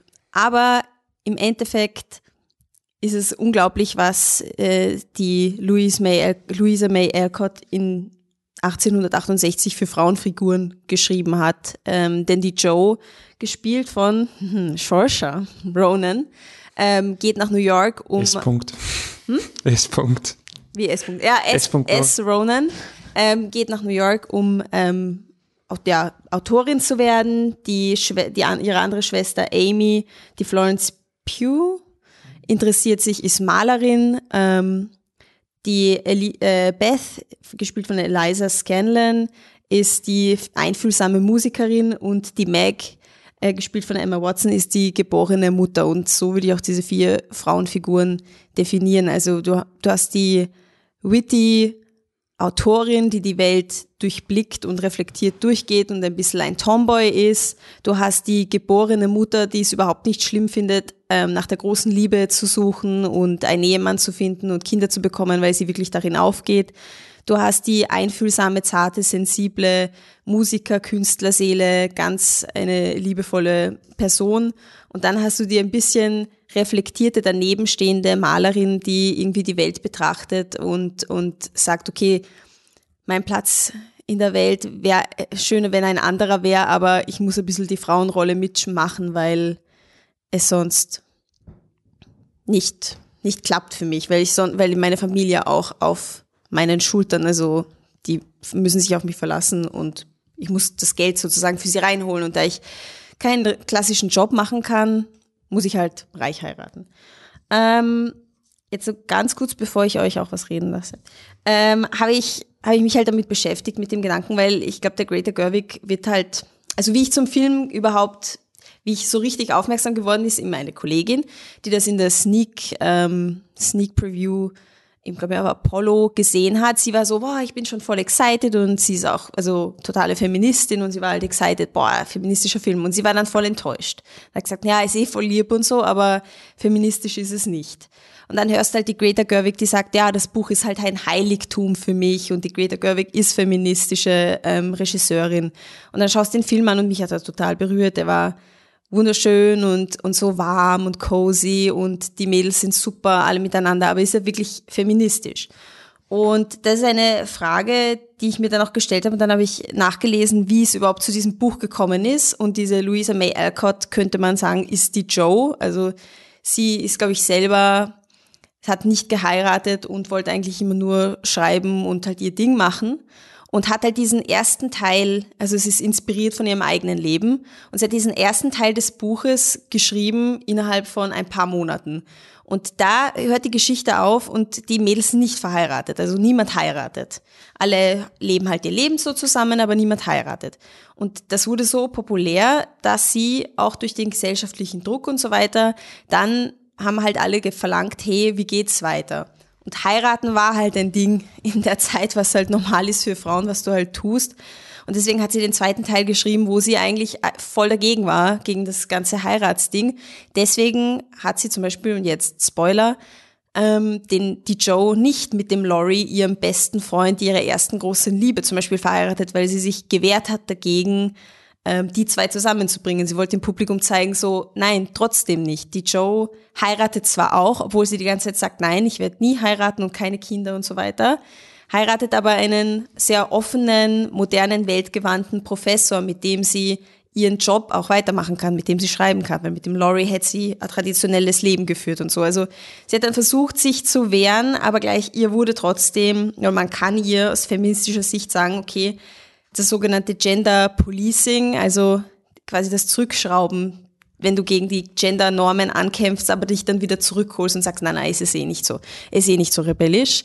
Das hat sie durchaus gemacht in ihrem Werk. Und deswegen ist es eine Frage, wie feministisch ist Greta Gerwigs Film, weil sie hätte zum Beispiel auch nur den ersten Teil nehmen können, wo niemand heiratet. Was sagt sie dazu? Aber wird es nicht im, im Film relativ klar gezeigt, dass also da, da wird doch die Joe dann im Endeffekt mit derselben Frage konfrontiert, oder? Ob sie eben die Protagonisten, und sie machte sogar diesen, also sind wir schon, hast schon gespoilert, aber sie machte dann quasi sogar diesen Schmäh und so, boah, und dann sind wir voll kitschig zusammengekommen, nein, das will ich nicht schreiben und so. Also ich, also äh, um es kurz zu machen, ja, der Film ist voll feministisch. Ähm, ich habe zwei Filme heuer, die ich, ähm, also ich finde sehr, sehr ähnlich, sagen wir so, wie ähm, auf gewisse Weise wie Porträt einer jungen Frau in Flammen ähm, von der Céline Sciamma, ähm, den ich über alles liebe, den Film. Ähm, und da geht es ja wirklich nur um die zwei Frauen, die halt im, im 18. Jahrhundert quasi Zeit miteinander verbringen, oder drei Frauen eigentlich. Ähm, und viel mehr passiert eigentlich nicht. Und ähm, was den Film halt irgendwie auszeichnet, ist, ähm, da sind keine Männer da und das macht einfach keinen verdammten Unterschied. Und ähm, wenn Little Women sonst nichts hat, dann hat allein schon das. Also es hat ja quasi dieses klare, äh, braucht man die Männer? Äh, nein, braucht sie nicht. Das heißt nicht, dass Männer scheiße sind, aber im Sinne von einem feministischen Gedanken quasi ähm, auch nicht mehr wert sind als, als ähm, Frauen. Ähm, das, also ich finde die Frage, ob der Film feministisch ist, ein bisschen absurd. Aber vielleicht seid ihr anderer Meinung dann. Um, ähm, nein, bin ich nicht. Ich habe mein Zitat rausgesucht ähm, von der Greta Gerwig, weil die hat nämlich gesagt, wie sie klein war, war sie Fan von Joe und wie sie erwachsen wurde, war sie Fan von Louisa May Alcott. Alcott, Alcott, Alcott. Kannst du bitte nur die Schauspielerin dazu sagen, weil ich habe den Namen vergessen. Greta Josh Gerwig ist sie war eine Fan, ich weiß schon, aber sie war ein Fan Ach so, von. Saoirse Ronan. Okay, und nachher war sie ein Fan Von der Autorin. Got it. Okay. Ähm, und ich glaube, dass das zeigt sich auch in dem Film, weil durch das Ende, wie sie es machen, dass sie zuerst quasi diese Diskussion führt oder während sie Diskussion, die Diskussion führt mit dem Verleger, ob sie jetzt zusammenkommen sollen oder nicht zusammenkommen sollen. Also er verlangt, sie sagt nein oder sie ist ihr Buch und sie verhandeln. Und gleichzeitig siehst du dann aber, wie sie quasi zusammen sind, diese Hochzeit haben und das Haus haben und so weiter. Ähm, stellt sich halt die Frage, ist das jetzt echt oder ist das nicht echt? Und, und sagt der Film, dass es echt ist oder sagt der Film, dass es nicht echt ist? Ähm, und allein, dass er die Frage aufwirft, ist ja schon sehr, und denke ich, zeigt auch sehr Gerwigs äh, Einsatz für den Feminismus und ihre Liebe zur Autorin, dass sie quasi das, das aufnimmt, die Geschichte der Autorin aufnimmt und in die Literaturverfilmung einwebt. Ähm, sonst, ich habe mir leider den Namen nicht aufgeschrieben, wie heißt die Jüngste? Beth. Beth, nein, das weiß ich, die Schauspielerin. Also, Eliza Scanlon. Scanlon. Die ist großartig und super. Für jeden, der noch nicht Sharp Objects gesehen hat von Mhm. HBO, schaut euch das an. Die Serie ist super und sie ist eine unglaublich tolle Schauspielerin und sie ist die unbekannteste von denen, deshalb Shoutout an sie. Alle anderen auch. Ähm, ich habe bei dem Film, den, das einzige Problem, was ich gehabt habe, waren, äh, das sollen sieben Jahre dazwischen sein. Also es kommt eine Title Card und da steht sie- drin sieben Jahre. Im Originalbuch sind es drei Jahre. Und dann habe ich zurückgerechnet und das heißt, Florence Pugh war im ersten Teil des Films oder, oder in der, in der war 13 und die ist halt so. Geht sie nicht aus. Und dann Doch, sie hat Stirnfransen. Zöpfe auch, oder? Und das bin ich halt wie gesessen, so, warum steht da sieben? Und dann habe ich zum Rechnen angefangen und ich so, okay, aber die Saoirse Ronan ist doch sicher älter als die Emma Watson. Also warum ist sie jetzt dann nicht die älteste, sondern die zweitälteste? Und dann habe ich danach erst nachschauen müssen, so, nein, die ist erst 25. Und ich habe mir auch gedacht, so, der Chalamet ist eindeutig jünger als die Saoirse. Also, the story ist, äh, ich glaube, Saoirse ist immer viel älter, als sie in Wirklichkeit ist und hab, deshalb bin ich da gesessen so, aber die Watson ist doch jünger als sie, warum ist sie nicht das? Und der Schlammé ist eindeutig, also der, der schaut, der ist so ein Milchbubi, der muss so viele Jahre jünger sein. So, nein, die sind gleich alt, okay, cool. Und ja, ich verstehe voll, warum man sich in, also der Chalamet, warum, warum man sich in den eigentlich verlieben muss und dass er überhaupt nicht checkt, dass sie ihn nicht liebt, das verstehe ich, weil er so ein, so ein, ah, er ist so, so, so super und einfach so lovable. Ich finde das mit den, ähm, mit den sieben Jahren ist eigentlich doch somit die, die mutigste Entscheidung, die die Greta Gerwig trifft oder auch die auffälligste, weil ich glaube, mit dem Gedanken sitzt fast jeder wahrscheinlich irgendwann im Film. Also ich bin wirklich auch da, also ich verstehe gerade irgendwas falsch, weil die Florence Pugh ist keine 13. Also irgendwas verstehe ich falsch, weil die ist keine 13. Ähm, ist sie aber. Ähm, und die Frage ist aber die, die, der Film macht es ja so, dass er quasi klar auf zwei Zeitebenen spielt. Also die, seine möchte jetzt aktuell und quasi sieben Jahre zuvor und ähm, im Endeffekt, naja, also treffen sie sich ja dann. Also die, die erste Zeit, die erste Zeitspanne endet ja dann da, wo die zweite beginnt. Und der Effekt, den du halt hast, dass du immer dieselben Schauspieler verwendest, ist ja trotzdem sehr sinnvoll. Du hast nie diesen großen Jump drin, sondern du hast quasi immer, ähm, du kannst diese Geschichte quasi fließend weitererzählen, ohne dass du jetzt sagst, okay, da schauen die Schauspieler, sind jetzt, das sind jetzt andere Schauspieler, sind sie Kinder, obwohl sie dann am Ende dieser Zeitebene ja so alt sind wie am Anfang der anderen. ähm, würde ja dann auch, also die Frage wäre quasi, wie würdest du das anders inszenieren? Jetzt kommt die Ah. Metatheorie ganz kurz. Es ist wie wenn du ein Buch liest. Weil in deinem Kopf ändert Das sich das stimmt. Bild auch nicht. Vielleicht war das ihre Intention, weiß ich nicht. Aber ich meine nur, ich, ich sehe das auch, ich habe auch dieses Problem gehabt, ähm, ich sehe aber auch die Vorzüge, die es hat. Das stimmt, aber im Buch sind es drei Jahre und sie hat es absichtlich auf sieben Jahre hochgeschraubt. Ja, das war das- der, der Punkt, wo ich mir dann halt denke, so, warum machst du es, wenn Okay, okay, aber dann, dann, dann führen wir eine andere Diskussion. Vergiss einmal, dass es, dass es im Buch drei Jahre sind und im, im Film sieben Jahre. Es ist eine Geschichte, es müssen sieben Jahre sein. Was machst du? Nimmst du zwei verschiedene Schauspieler oder nimmst du Ich weiß, der Film, der 13-Jährige? Film von 1994 hat verschiedene Schauspieler genommen und der hat die Zeitlinie, ähm, so wie das Buch äh, linear erzählt und ist nicht in Herkunft. Und das war ein unglaublich langweiliger Film. Also Ja. ich will dem Film gar nichts vorwerfen. Nein, aber mir geht's auch gar nicht drum, wie er jetzt quasi diese Geschichte erzählt. Einfach nur, du hast all diese Entscheidungen. Es sind sieben Jahre und du erzählst es so, wie es der Greta Gerwig erzählen möchte. Und das, wenn wir das einfach als Basis nehmen, dann musst du trotzdem die Frage stellen, wie löse ich's? Und dann finde sehe ich persönlich, ich habe auch viel drüber nachgedacht, Florence Pugh's 13-Jährige irgendwie noch als den schönsten Kompromiss. Und von mir aus äh, De-Aging aller Irishman, aber ansonsten ähm, Aber Krähenfüße vielleicht. Sie ist ja schon 20 und noch nicht Also, verheiratet. das- das noch Also, nicht darf ich dich ganz kurz was fragen? Einerseits, nachdem du quasi gesagt hast, was du auf den Film hältst. Ähm, bei dem Film ist mir unglaublich aufgefallen, ähm, ich hätte gerne deine Einschätzung, wie bewertest du die Arbeit eines Regisseurs oder einer Regisseurin? Da Greta Gerwig die war, die quasi gesnappt wurde. Woran machst, machst du die Arbeit fest? Also, dass die Greta Gerwig da nicht nominiert worden ist, verstehe ich überhaupt nicht. Also, weil ich finde, das ist nämlich nur das Beste an dem Film. Also, ich bin nicht so begeistert von dem Film, muss ich sagen. Und der Grund, warum ich nicht so begeistert bin, ist genau das, was du gesagt hast, eigentlich schon, weil äh, das so Good Feeling ist. Das ist einfach, das ist mir schon ein bisschen zu viel Good Feeling. Also, es erinnert mich so an Christmas Carol oder an, wie heißt der Film mit Jimmy Stewart, äh, über die Weihnachten, äh, äh, wie heißt der nochmal schnell? Wunder, äh, Wunder, nein, äh, Wunder auf der ähm, ist, ist, 34.. ist, ist das Leben nicht schön aus der ja, Deutsch? aber auf der- Wonderful. It's a Wonderful It's a Wonderful Life. Ja, It's a genau. Wonderful Life. Genau. Also, so alles gut und gut und gut ist und so. Und da hätte man einfach gewünscht, dass es ein bisschen mehr, irgendwie auch mal ein bisschen mehr Abgründe gibt, ein bisschen mehr Reibung irgendwie. Weil dann ist der Vater auch noch nett. Du denkst, wenigstens der Vater ein Arschloch, aber dann ist der auch noch so nett. Weißt du, alle sind so nett und jeder ist so nett und so. Und die Dinge, also dieser Mel Streep, Charakter ist der Einzige, der so ein bisschen aneckt, aber auch nicht wirklich irgendwie so. Jedes nur nett zueinander und das ist so, wahrscheinlich einfach auch der, Zeit geschuldet irgendwie, gell, so. Und deswegen bin ich halt dann irgendwie so, ich habe mir das schon gern angeschaut, so, ja.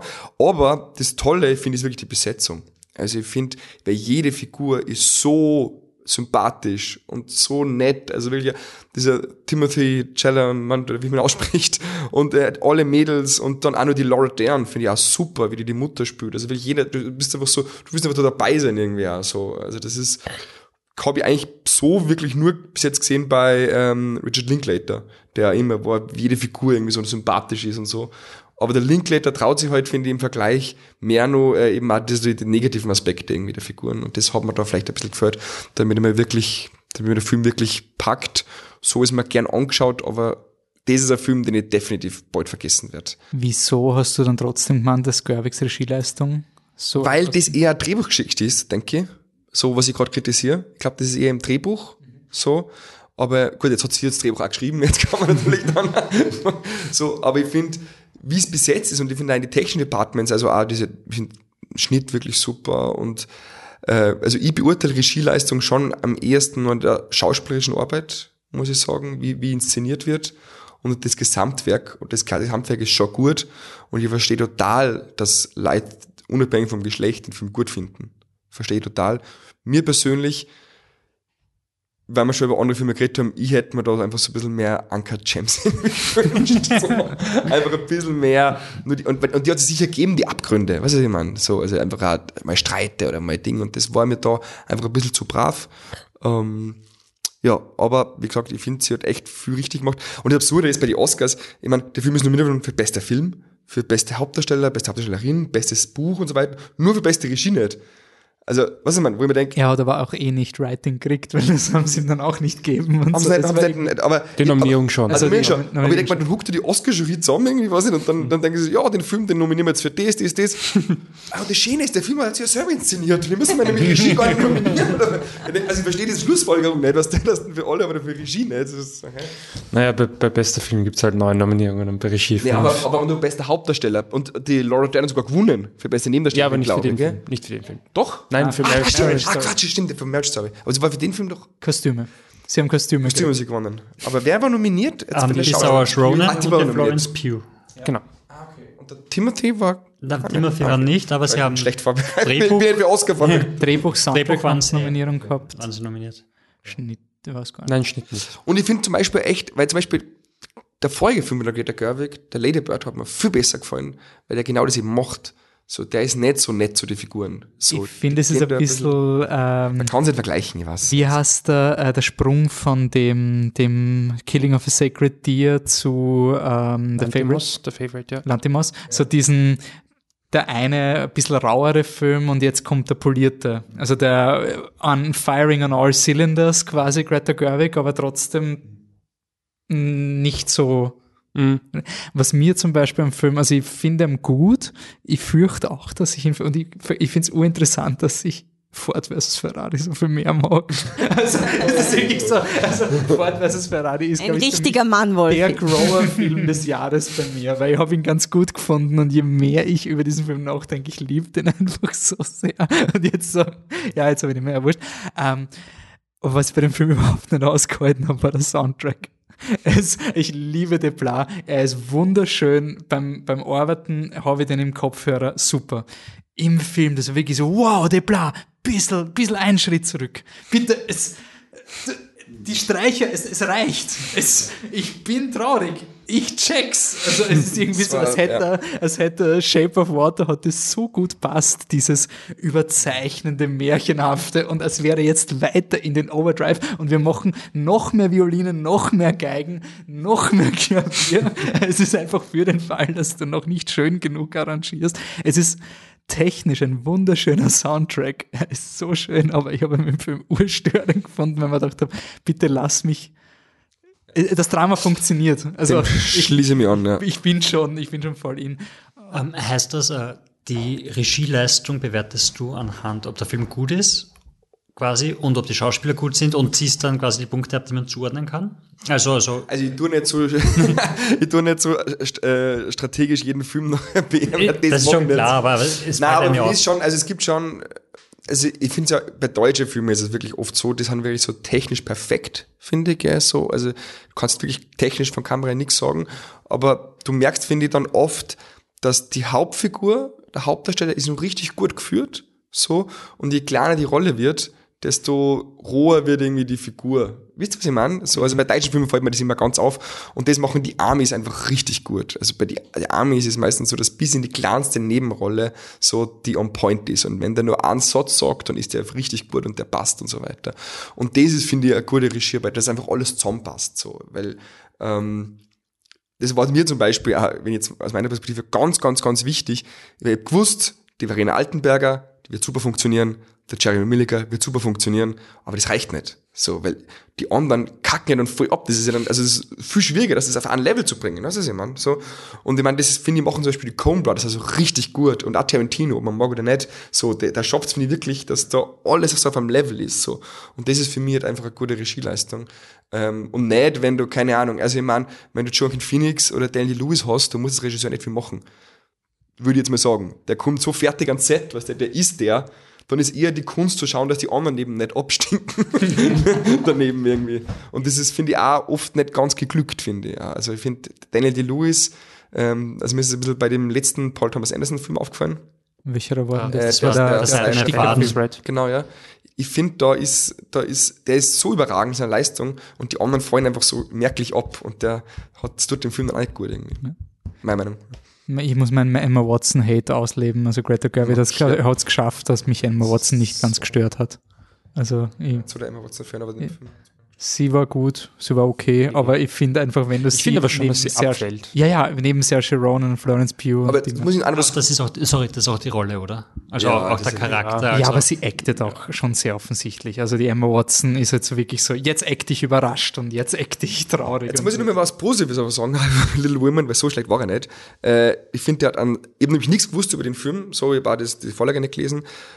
Und der hat am Anfang diesen tollen Satz, wenn sie bei diesem äh, Verleger ist, wo der sagt, am Ende muss eine Frau entweder heiraten oder sterben.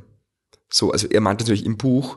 Und ich war dann kurz so die falsche Fährte geführt und hab gedacht, also sie stirbt entweder oder sie heiratet. So, was ja absolut dann die Geschichte ist. Aber es war, finde ich, richtig gut gesetzt, einfach so, diesen, diesen Satz am Anfang. Und ich weiß nicht, ob der in der Vorlage so war, aber, oder ob den die Greta Gerwig, Den hat anscheinend rein reklamiert, oder? Weil im Original heiraten sie ja, oder? Was, also- nein, ob der Satz rein reklamiert ist, weiß ich nicht. Ich finde, es hat sich sehr modern, also diese ganze Diskussion hat sich sehr ja, modern angeführt, auch das mit stimmt, diesen, ja. dass sie die Sequel-Rechte behält, Ja, war ein bisschen so ein, ein George, so ein George 6,5, Lucas, so ein, 6,6%. ja. ähm, ich finde es interessant an dem Film finanziell. Es gibt eine Seite, die heißt The Numbers, die plotten quasi immer Filme, ähm, wie viel sie einnehmen. Und da gibt es einen Graphen, wo so der, das erwartete ähm, Siegesfenster von, also Einspielergebnis von einem Film ist. Wenn euch bei Little Women das anschaut, die, der Graph schießt drüber über diesen schattierten Bereich. Also der hat sein Budget, also sein Opening Weekend versechsfacht, Hollywood Blockbuster im Durchschnitt verdreifachen, wenn sie sehr gut sind. Also wenn sie wirklich schon Word of Mouth haben. Also Greta Gerwig ist finanziell, finde ich, hat sie super gemacht, weil sie hat, sie steigert sich, sie ist ein Draw und ich bin neugierig, was sie So weitermacht. billig kann der Film nicht gewesen sein. Aber er ist ihr, was das vergleichsweise. Skurrilste an dem Ganzen ist, weil du das gesagt hast, mit dem, die Greta Gerwig hat einfach einmal genau richtig geheiratet, nämlich genau das, was ihre Figuren nicht machen wollten. Weil sie dann Noah Baumbach geheiratet. also sie ist sich da nicht treu geblieben. Aber ich glaube, Greta Gerwig und Noah Baumbach ist die eine Hollywood-Gossip-Geschichte, die wir wirklich machen könnten im Sinne von Flip the Truck, weil der erzählt die Geschichte seiner Scheidung mit Laura Dern und castet Laura Dern in diesem Film. In Marriage Story. Marriage Story, ja. Also, das wäre wirklich. Okay. Äh, nur zur Vollständigkeit, Baumbach Budget. war mit Laura Dern verheiratet? Sicher? Ich habe es auch nicht gewusst. Okay. Äh, Box Office, also Budget war 40 Millionen. Ähm, Rating, äh, gehen wir Ich durch. glaube gelesen zu haben, dass die Ex-Frau von Noah Baumbach gesagt hat, dass sie den Film mag und das war nicht Dern. Aber wenn es doch stimmt, tut's mir leid, dass ich dafür... I will google it. Ähm, bei mir ist äh, Little Women sehr gut. Sehr gut. Sehr gut. Na, für mich nicht. Was ist eins drunter? Äh, Empfehlenswert. Ja, dann empfehlenswert. ich, Ja. ich bin auch dazwischen, ich weiß nicht. Also ich glaube aber trotzdem eher ein sehr gut im Sinne, weil ich ihn auch vielen Leuten empfehlen werde. Also im Sinne von ein solider, also so ein bisschen unkaputtbarer.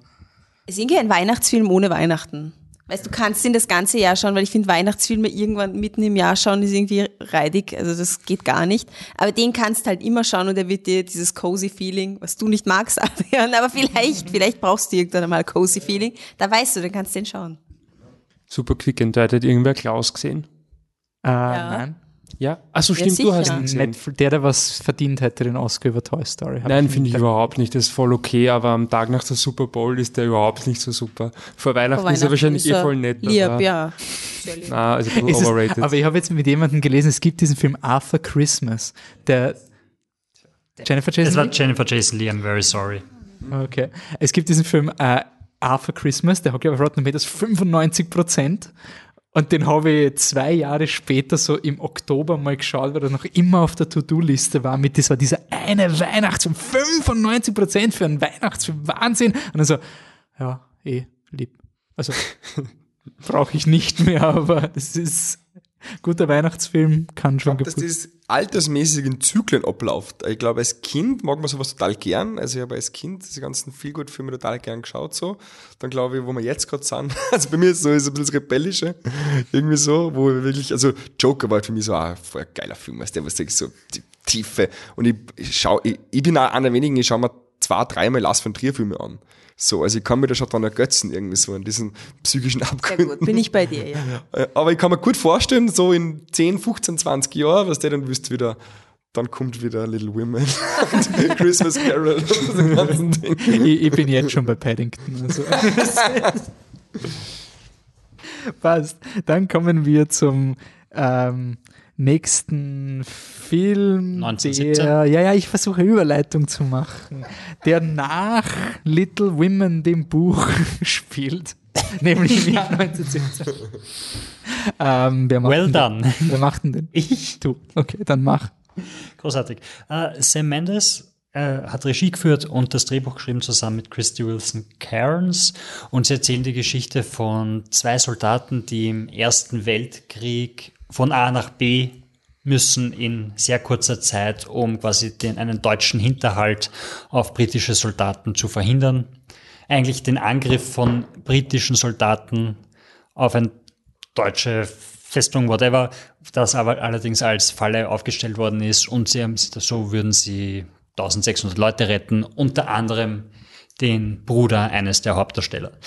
Ähm, und das Tolle an dem Film oder das, worüber alle reden, ist die Kamera von Roger Deakins, weil der Film ist so gedreht, als wäre es ein durchgehender Shot mit einer kurzen Pause dazwischen. Äh, und die Musik ist von Thomas Newman und Edit war Lee Smith, den man erwähnen muss, weil anscheinend war es so, dass sie gedreht haben und am Abend mussten sie dann schnell editen, um zu wissen, wie sie am nächsten Tag weiter drehen müssen, weil sie wissen mussten, welchen Cut sie nehmen und wie es dann quasi in Folge weiterlaufen muss. Das ist auch Was- der Editor von Christopher Nolan. Ja, es ist auch der, der nicht nominiert wurde, weil Wozu? 1917 hat anscheinend kein Edit, verstehst du? Wie kann man da einen Editor nominieren? Ähm, der, der Film ist halt vor allem technisch ein Wahnsinn, äh, großartig und super zum Anschauen. Ich finde aber auch, und ich glaube, da werden wir dann mit Michi diskutieren, ähm, ich finde ihn auch inhaltlich nicht so nicht so tragisch, wie viele sagen, weil, weil viele sagen, die ist halt so seicht und die Story ist so bla bla und so, so, so, so klischeehaft und wie ah, und, und so weiter und so fort. Ja, es ist klar, dass das passiert und das passiert und das passiert. Und mich hat er schon mal gesagt. Und ähm, der Film endet mit, mit, einer, mit einem Spruch an den Großvater, wo sich Sam Mendes bei seinem Großvater bedankt und quasi sagt so, danke für die Geschichten, die ihr, Generation Erster Weltkrieg, keine Ahnung, ob das ein ZYX, whatever. 1970 oder so. Generation P, keine Ahnung, ähm, war und, und bei mir fühlt sich der Film so an, als hätten all diese Geschichten, die er in den Jahren gesammelt hat über den Ersten Weltkrieg, ähm, in den Film gepackt und dann versucht er ein Drehbuch zu schreiben, das das alles miteinander verbindet, was dann eben die Kritikpunkt von mich ist, die ich ihm gar nicht wegnehmen Hat er das ganz confidential auf Mike gesagt? Nein, er hat es im, nein, Nein. er hat's im letzten Podcast ja, ihr habt erzählt. ja schon drüber geredet, war Ja. ich ja nicht dabei, sorry. Genau. Ähm, stimmt, beim, beim Oscar-Podcast war das quasi. Ähm, Wo man super, die dürft ihr euch nicht mehr anhören. Oh, es ist falsch, was man sagt. Parasite gewinnt nichts mehr. Das Nein, warte, oder keine. Auflage, so, ähm, Und und Blödsinn. dann, ich will noch ganz kurz sagen, was ich so cool gefunden habe an dem Film. Das ist aber schon Spoiler, also Spoilerwarnung. Ähm, es fängt an mit diesem einen Charakter und sie sagen ihm, hey du, du musst darüber deinen Bruder retten. Und für mich war das, du bist der Hauptdarsteller. Gut. Du schaffst es bis rüber. Und dann kommt der andere daher und schneidet sich in der ersten Sekunde in die Hand. Und für mich war das so ein, ja, also da ist überall Schlamm, Blutvergiftung, du gehst drauf. In der nächsten Szene fliegt er und greift auch noch in, auf eine Leiche drauf und so, ja, jetzt stirbst du auf jeden Fall. Also du wirst nicht mehr überleben. Und in der nächsten Szene wird er dann verschüttet und denkst, ja, jetzt ist er tot. Und dann überlebt er halt doch noch. Du, gut, dann wird er halt später sterben. Also dann muss er halt noch den Verletzten noch weiterzahlen. Und dann stirbt aber mein Hauptdarsteller. Und ich habe mir gedacht, so, okay, gut, jetzt weiß ich nicht mehr, was passiert. Jetzt, jetzt bin ich offen für alles, weil mein Hauptdarsteller ist schon tot. Und ich habe das einen ziemlich coolen Kniff gefunden und dadurch hat der Rest relativ gut für mich funktioniert, weil ich dann halt wirklich nicht mehr gewusst habe, was jetzt passieren soll, weil meine Idee der Geschichte war einfach weg.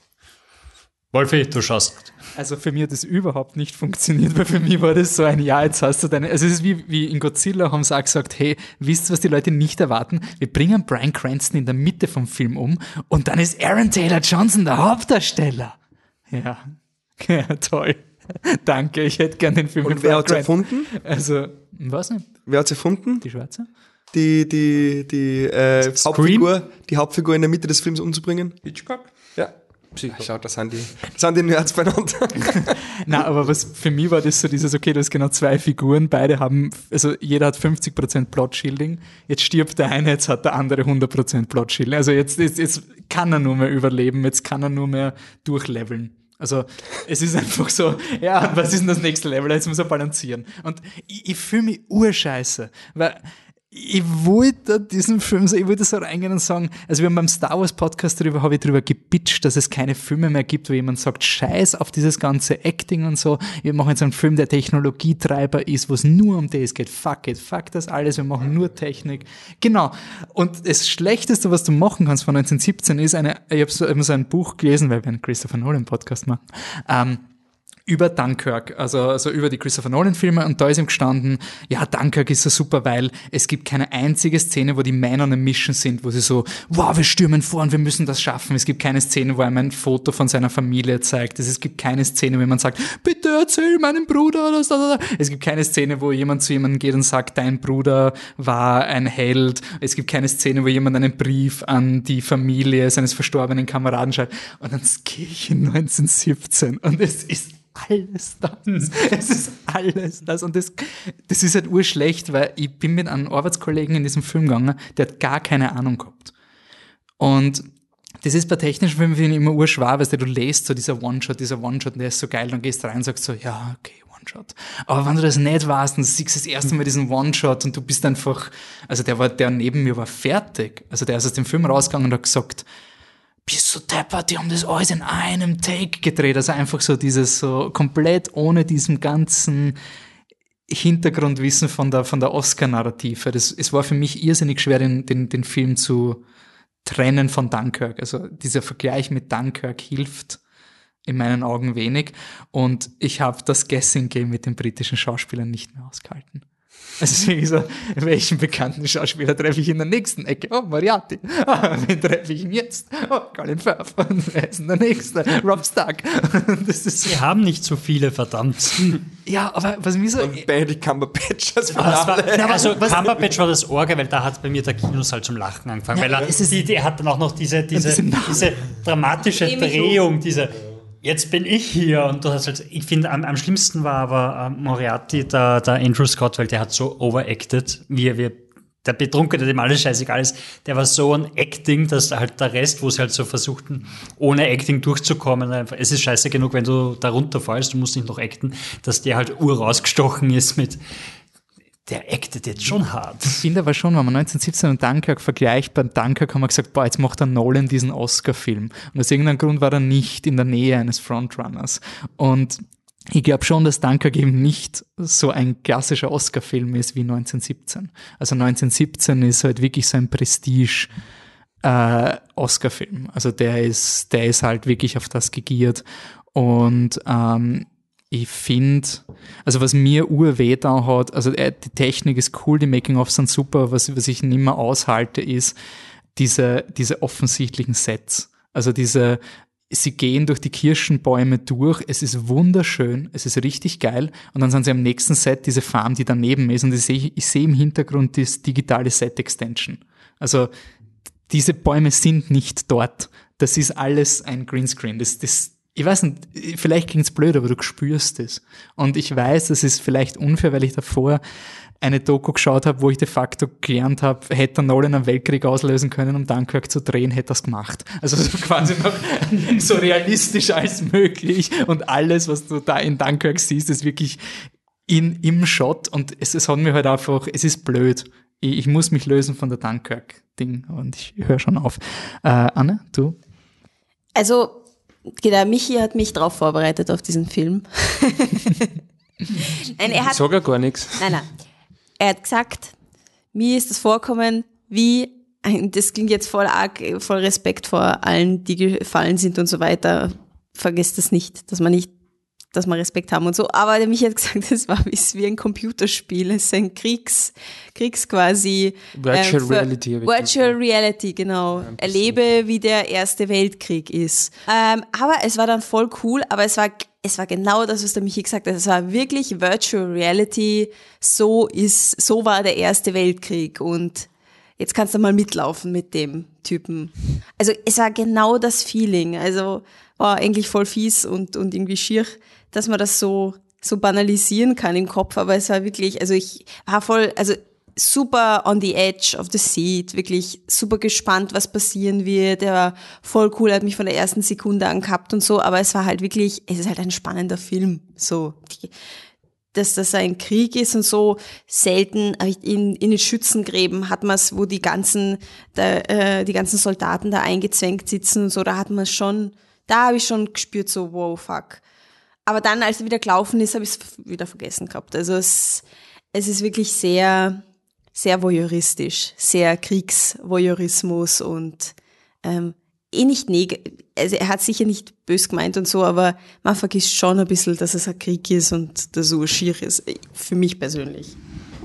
Also voyeuristisch würde ich wirklich zurückweisen. Für, also wenn ich mir all die anderen Kriegsfilme, Zweite Weltkriegsfilme, Soldat James Ryan, wo sie, wo sie dann mit dem abgetrennten Arm durch die Kamera laufen und schreien, das Blut spritzt in allen und dann fliegt da da Haxen irgendwo hin und so weiter. Das hat der Film überhaupt nicht gehabt. Doch! Die, La Leiche greifen, in die Leiche Also, reingreifen. Lass den Adrian auch noch klinken in die Diskussion. Nein, ich finde das, eh- ich find- ich find das total spannend, die Sachen, die ihr sagt, wie ihr das seht. Äh, Ich bin total streng mit Kriegsfilmen, muss ich davor sagen. Also, und ich mag, also, also ich mag weder Dunkirk, das war eine der größten Enttäuschungen für mich überhaupt so. Also, da war einer der wenigen Filme, wo ich fast aus dem Kino gehen wollte. Wirklich? Ja, ganz sch- schrecklicher Film für mich. So.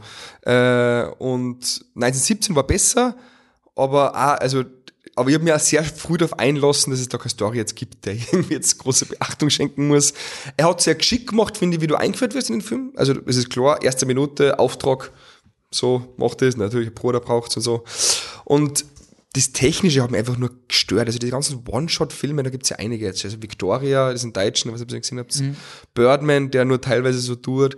Das nervt mich alles so. Das ist, Henry. ich brauche das alles nicht so. Also Herz auf mit diesen depperten One-Shot-Filmen. So, wenn es dem Film besser tut, dann schneidet's.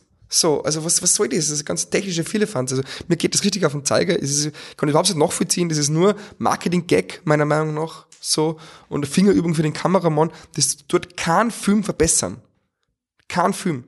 Victoria wäre zehnmal besserer Film gewesen, wenn die geschnitten hätten. Gut, ja, aber wenn sie einfach abdreht hätten, wäre er besser gewesen, weil Victoria ist ja wirklich sehr ding. So, also so, so geht's mir. Das ist aber mein persönlich, also ich kann damit gar nichts anfangen mit so, mit so technischen Filmen, die nur sich auf die Technik verlassen. So, ich mag ja keine 3D-Filme und so. Das ist genau dasselbe für mich. Im Prinzip, also, die darauf aufgeilen. Das tut weh.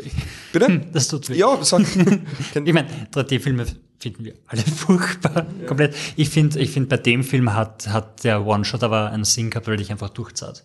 Ich, ich finde, mich hat der, Na. mich hat der voll durchzahlt, Überhaupt was hast du nicht. Hier nicht. schütteln, hier schütteln vier Leute den Kopf, wenn ihr das wisst, weil das nächste Mal der Pazi dann schimpft, dass ich so ein böser Mensch bin. Diesmal sind alle meiner Meinung. was- Das stimmt nicht, dass der? Pazi. Also was- Könnte ja anderer Meinung sein. Nicht? okay. Ich habe den, Also, ich hab, ich hab das, ich hab das mit am am geschaut, der auch in der Filmbranche ist und das war dann immer so und der hat dann irgendwann gar nicht mehr sich eingefühlt, sondern er hat, er hat dann einmal gesagt, hat nur mal überlegt so, ja, ah, cool, wie machen sie jetzt, wenn er von der Brücke springt? Wie machen sie es da jetzt? Ah, okay, cool. So, also das war dann nur mehr, du denkst dann nur mehr so technisch und du fühlst gar nicht mehr mit. Und das ist doch, das, das willst du auch nicht als Regisseur, denke ich mal, und als Kameramann ja auch nicht. Ich finde, das ist ja mittlerweile ist es auch bei Serien mittlerweile schon so ein Prestige-Ding. Du brauchst einen One-Shot in irgendeiner Folge. Also quasi, das gehört dann schon zu deiner, äh, boah, der, der will, und da gibt's in einen Kampf, bis der haben wir One-Shot gemacht. Wahnsinn. Also One-Shot ist schon so ein bisschen so eine, Serie noch. eine Narration. Ich finde, naja, na, Game of Thrones, True Detective, das ist und es gibt, extrem oft. Und es ist irgendwie, ich finde, der One-Shot ist cool, wenn du erst so kurz vor Ende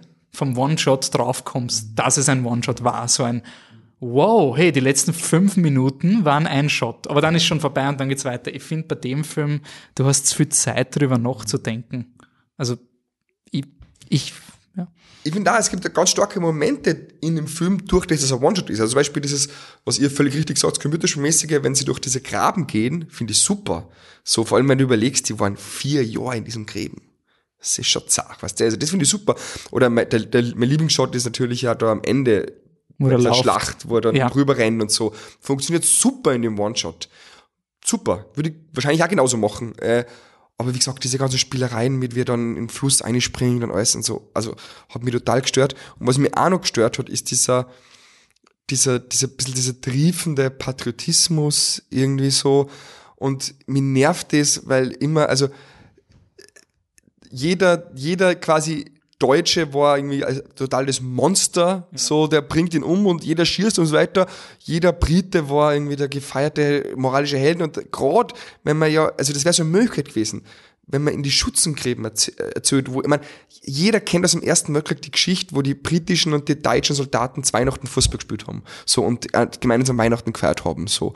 Und es wäre so eine Möglichkeit gewesen zu erzählen, in den Schützengraben ist ein Mensch ein Mensch. So, aber na, jeder Deutsche ist, der, der sticht ihm heimlich ab und der schießt den und so weiter, weißt du? Und jeder Brite, das finde ich einfach so nervig. Das haben wir schon einfach, das ist nichts mehr Neues und das ist, äh, ja, und das hat ja gar nichts mehr, dass ich, dass ich Österreicher bin, aber das ist einfach so ein altes Klischee schon irgendwie und das hat auch natürlich James Ryan, wo der dann den nur umbringt und so. Also, mir nervt das inzwischen. Ich finde, es wäre mir so weit, einfach zu sagen, gerade im Schutzengraben ist jeder Mensch einfach gleich, Black sagt, gleich am Arsch. Wobei das hat also in einer Szene hat er versucht, das zu machen, nämlich da, wo er im Auto sitzt und mit den Typen redet. Da reden sie ja so Real Talk-mäßig, so quasi, hey, warum ähm, wollen die Deutschen nicht einfach heimgehen? Darüber haben wir doch, um dieses Fleckerl Erde haben wir kämpft, das ist so unnötig, wollen die nicht auch zu ihren Frauen und so weiter zurück, ist urzart. Das ist die eine, glaube ich, winzige Miniszene, wo sie genau das versuchen. Aber ich finde, dass sie es nicht schaffen. Aber wie geht die Szene aus, indem sie sagen, ja, die deutschen Frauen sind so schier und die kochen so schlecht? Ich meine, das ist, so, also das, aber mir hat's gestört, wie der zweite Soldat ein Arschloch war. So ein Arschloch, also quasi, naja, Arschloch, der hat ihn halt verpetzt. Ich meine, das ist irgendwie, das ist eher verständlich, dass er den, dem er den, den Mund zuhält, dass der schreien wird und Der so. Pilot hatte ich noch nicht gestört. Na, wenn's, wenn's nur, der, das ist ja ein bisschen dieses Tokenism, oder? Wenn's nur einen Deutschen hast und der sticht ab, ist Tokenism, wenn du quasi eine Varietät hast, an der eine ist quasi ein, ein, ein ultra böser Deutscher und der andere ist ein voll normaler Mensch, dann ist es einfach so, ja, das sind Menschen. Aber solange du nur diese eine Facette hast, ist halt, geachtet, es kommen vier Deutsche vor. Der erste sticht ihn heimlich ab, der zweite verpetzt ihn, der dritte ist sternhagelvoll, drei Promille fällt runter und der vierte tut bei der ersten Gelegenheit ihm sofort in den Kopf schießen. Auf dem Helmet dann. That's it. Come on. Also ich, mein, ich Was sich im Krieg keiner lieb hat. Und wie gesagt, jeder, der recherchiert, der sich damit beschäftigt, wie viel Verbrüderungen es gegeben hat unter einfachen Soldaten, so die einfach gemerkt haben, hey, wir hauen uns da für irgendwelche depperten Leute den Schädel ein. So. Und wie gesagt, gerade der Erste Weltkrieg ist dafür bekannt, dass es da eben so war, dass da eben die Leute, also finde ich einfach schade und hätte den Film vielleicht dann, vielleicht wäre das dann sogar nur mehr, wo man sagt, hey, so, da gibt nur mehr einen Aspekt, was der dieser Welt und dem Krieg und alles sind. Das hat ja der, der, der Clint Eastwood probiert mit seinen zwei Filmen. Letters from Iwo Let- und Flags of Our Fathers. Genau, wo er quasi. Letters from Iwo Jima finde ich ja wirklich einen besseren Film als wie 19. Ich, ich glaube, das ist eh so die, die Standardmeinung. Ähm, zu, zu diesem, ja, das war es nicht mein, aber ähm, aber zu diesem Patriotismus, ich glaube, die, die Briten sind da genauso schlimm, wenn nicht noch Ja. schlimmer als die Amerikaner. Also die Ich muss nur sagen, das ist end, im Vergleich zu Dunkirk hat es in diesem Film ähm, People of Color und indische Soldaten gegeben von den Briten. Das war Dunkirk nämlich nicht. Das hat keinen einzigen Inder gegeben, das waren alle weiß. Also das wenigstens, das hat mir irgendwie gefreut, dass du, äh, vielleicht hat, bin ich auf das geprimed, weil meine Schwester mit einem Inder zusammen ist und der ein sehr äh, wütendes Verhältnis zu Briten hat. Und dann schaust du halt Dunkirk und alle sind weiß. Ähm, ja. Aber macht zum Beispiel Gedankenexperiment und dreht es um. Stell dir vor, 1917 wäre Erzähler aus Sicht von zwei Deutschen, so, die quasi einen britischen Hinterhalt verhindern müssen und die vier britischen Soldaten, die kommen, sind alles besoffene Meuchelmörder. Stürzt euch mal vor, was dann los wäre. Äh, ich ich finde, der, der Film hat auch ein bisschen so das Problem, dass der, der, der Erste Weltkrieg so vom, es gibt ja wenige Erste Weltkriegsfilme, weil er so für diesen Kriegspathos so ur überhaupt nicht belohnend ist. Also so, das ist vom Writing so dieses äh, Man on a Mission, dein Hauptdarsteller muss einen Unterschied im Kriegsgeschehen machen, ist es einfach urschwer. Der Film macht es eigentlich ganz unter Anführungszeichen clever, indem er hier, er gibt dir eine Mission und am Ende sagt er, die Mission war eh de facto unnötig. Also durch Benedict Cumberbatch seinen ähm, Monolog zum Schluss wird es dann so in Relation gesetzt mit, ja, glaubst du jetzt, dass er dir irgendwas bewirkt? Also da, da, da wird er ein bisschen so take your cake and eat it. Und er schafft es nicht ganz. ja, ich finde, er, er würde es schaffen, wenn zum Schluss nicht diese Verbrüderung mit Rob Stark noch wäre. Also, wenn nicht am Ende noch dieses, wobei ich gefunden habe, dass der Richard Madden super gespielt hat. Also, ich finde, der war echt cool, auch wenn es ein Standardreaktion, also ich, ich habe ihm wirklich, ich habe ihm das voll abgekauft, dass der so dieser harte Mann ist, der jetzt auf keinen Fall weinen darf und dem es richtig am Arsch geht, dass der Soldat sich nicht einfach schleicht, weil wer er blärt jetzt. Aber das war dann zu, das, das gibt ihm den, den Bogen quasi und halt auch, dass er sich dann wieder hinsetzt im Fell. Das ist wirklich dieser Versuch, etwas extrem Sinnloses in eine schöne dramaturgische Form zu pressen. Aber, aber es sterben ja viele Briten. Also er schafft seine Mission ja nicht. Ja, die erste Welle ist ja schon weg. Es geht um die zweite Welle. Das heißt, es sind ja schon wirklich viele Leute gestorben.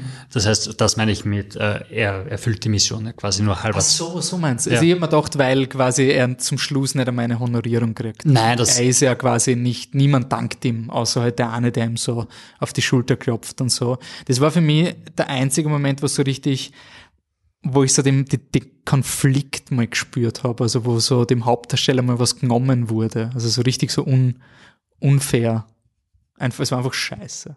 Es ist einfach so scheiße. Der Typ Macht so viel durch. herum, hat schon alles auf seiner Hand, was man nur auf seiner Hand haben kann. Und dann ist so ein, ja, okay. Fuck off. Jetzt geh ins Lazarett und schleich dich. Das, das, das, war, das war cool. Das war so ein bisschen herzlos. Hat eigentlich irgendwer They Shall Not Grow Old gesehen? Nein, leider nicht. Weil, ähm, also das ist eine, Peter Jackson. Doku über den Ersten Weltkrieg, genau, und ich finde, den Film kannst du so super vergleichen und einfach sagen, warum er, also es ist einfach in jeder Hinsicht so viel besser. Meiner Meinung nach, ja, es ist eine Doku, ganz was anderes, aber der Film hat eigentlich auch, wenn man so möchte, ist es auch ein Gimmick-Film. Also wenn man sagt 1917 nimmt den One-Shot weg, dann hätten sie den Film wahrscheinlich nicht dreht. Ähm, bei ähm, They Shall Not Grow Old ist es selber, dass sie halt alte Kriegsbilder hergenommen haben, die quasi eingepinselt haben.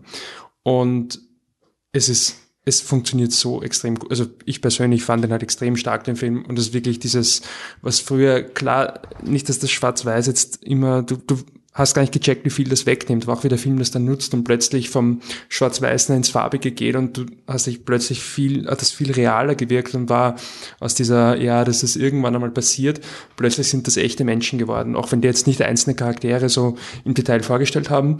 Dazu haben sie halt ähm, lauter also ähm, äh, die Erzählstimmen waren alles ähm, Soldaten aus dem Ersten Weltkrieg, britische So- Soldaten, war einfach mehr oder weniger wild zusammengeschnitten. Ähm, ich finde den Film ursuper und wie gesagt, der ist auch ein Gimmick, er ist auch über den Ersten Weltkrieg, aber er ist einfach so, so, so, so viel besser. Und desto länger ich über 1970 nachdenke, desto weniger mag ich ihn. Desto länger ich über The Channel Grow Old nachdenke, desto mehr mag ich ihn. Also wirklich, schaut den Film. Also wenn ihr einen guten Ersten Weltkriegsfilm sehen wollt, schaut den Film. Scheiß auf 1970. Sorry. Apropos, äh, jetzt machen sie ein Remake von äh, Im Westen nichts Neues. Okay. Habe ich gelesen halt. Spannend. So. Welche Nur das Firma, also welcher Land? Ich glaube, dass es groß wird. Ich glaube, das ist international. So. Äh, aber äh, glaube, also mit deutschen Schauspielern auch. Ich glaube, Daniel Brühl spielt den Deutschen. So. Also ihr wisst, ihr kennt ja den alten oder so. Äh, ja, also äh, Schul, äh, äh, Schulfilm. Also genau, ich kenne ihn leider nur als ja. 14-Jähriger Ja. im Unterricht. Ja, aber da bin ich sehr gespannt, weil da muss ich sagen, da hat mir das Original, also die, den echt schon gut gefallen und der lebt ja davon, dass er eben beide Seiten so ziemlich gleich sagt eigentlich und wie wahnsinnig, wie die alle auf dem Krieg gehetzt werden, die Deutschen, die Briten und so. Bin echt gespannt, wie der. Ich habe das Buch nur gelesen, weil meine Schwester ähm, irgendwo aufgeschnappt hat, wie das Buch endet.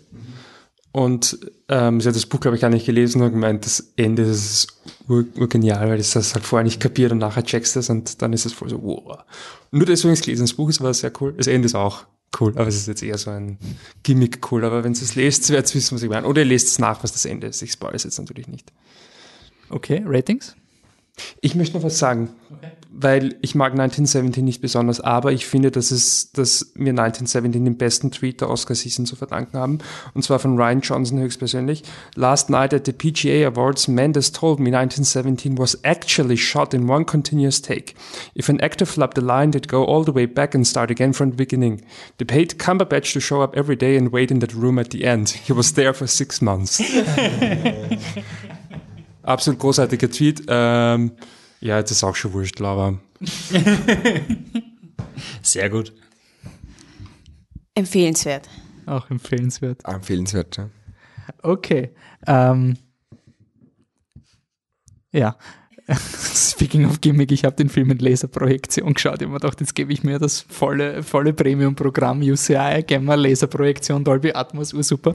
Ähm, Laserprojektion ist anscheinend hell, also ist die ist dünkler, also das Schwarz ist schwärzer und die, der Kontrast ist besser, weil die Lichtquelle ähm, einfach besser ist als die Projektoren, die man normalerweise hat. Habe taugt mir voll, weil Projektortechnik, Lasertechnik bin ich voll dafür. Bin urgehypt reingegangen. Ich weiß nicht, ob es besser oder schlechter ist, weil die scheiß Exit-Schilde links und rechts über dem Bildschirm leuchten und ich ein schön graumeliertes Schwarz den ganzen Film gehabt habe. Also vielleicht ist Laserprojektion urcool. Ich habe mir doch bei so einem Film, ich schaue mir die deutsche Synchro an, weil ich will ihn in Laser sehen. Unser Fan, der Max, hat irgendeinen Film in Laserprojektion gesehen und war sehr Nein, nein, begeistert. nein, nein, er hat, äh, er hat 1917 auf diesem äh, ähm, LED-Screen gesehen im Wienerberg. In unserem Hauskino. Also Anne und meinem. The Berg represent. Wobei das nicht, da bin ich, bin ich noch kritisch, den muss ich erst schauen. Ich habe mir schon überlegt, 1917 in allen Versionen, technischen Versionen zu schauen, die es gibt. Aber nachher, ja, aber, ähm, Wann hast du ihn gesehen? Aber nach dem ersten Mal. ähm, nicht so wie ein Film, den wir jetzt besprechen, wo einer im Kino uns gesagt hat, er schaut ihn zum fünften, Vierten. vierten Mal. Die Überleitung ist apropos Kamera. Apropos Kamera, apropos deutsche Schauspieler, die ich sehr mag, August Stiel, ähm, A Hidden Life ist im Kino. Äh, Gartenbaukino läuft da unter anderem. Ähm, ja, Adrian, du bist großer Terence Malick-Fan. Und wir haben gesagt, Tree of Life nehmen wir nicht ins Programm, aber wir geben dem Neuen eine Chance. Ja, voll. Äh, genau. Ich kurz erklären, worum es geht, oder? Äh, also es geht um äh, Franz Jägerstätter. Wer den nicht kennt, der äh, war ein Österreicher, der im Zweiten Weltkrieg als Bauer gelebt hat, genau, äh, und dann am Anfang die Ausbildung mitgemacht hat, dann wieder zurückgeschickt worden ist, weil er quasi so wichtig ist für die für das Volk und weil er das Volk ernährt. Und dann, wie mit dem Krieg, wie sie, wie sie das Kriegsglück gewendet hat, 1942 oder glaube ich Anfang 43, dann doch nur einzogen worden ist und es aber verweigert hat. Äh, Er hat es verweigert aus, glaubt man, religiösen Gründen, aus moralischen Gründen, aus ethischen Gründen, weil er Hitler nicht die Treue schworen wollte und ist dann schließlich irgendwann 43 umgebracht worden, haben wir schon beredet, geköpft worden, nämlich tragischerweise Spoiler, aber ich denke, bei einer, also die, die Titanic ist auch gesunken, also ich glaube, da- das kann man spoilern.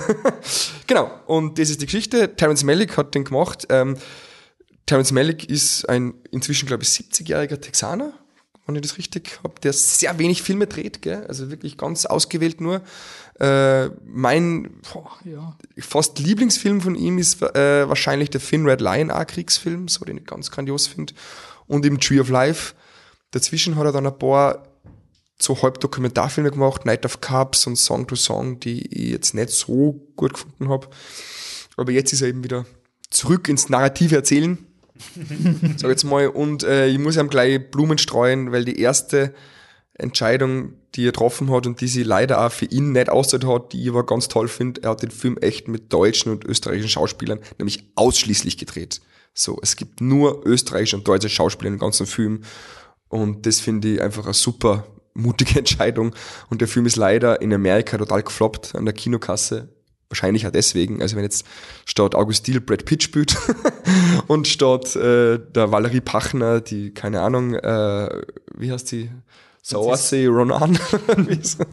Ich glaube, man heißt sie, sie Es- spricht sie Serge. Serge Ronan. Serge Ronan. S-Punkt. Genau.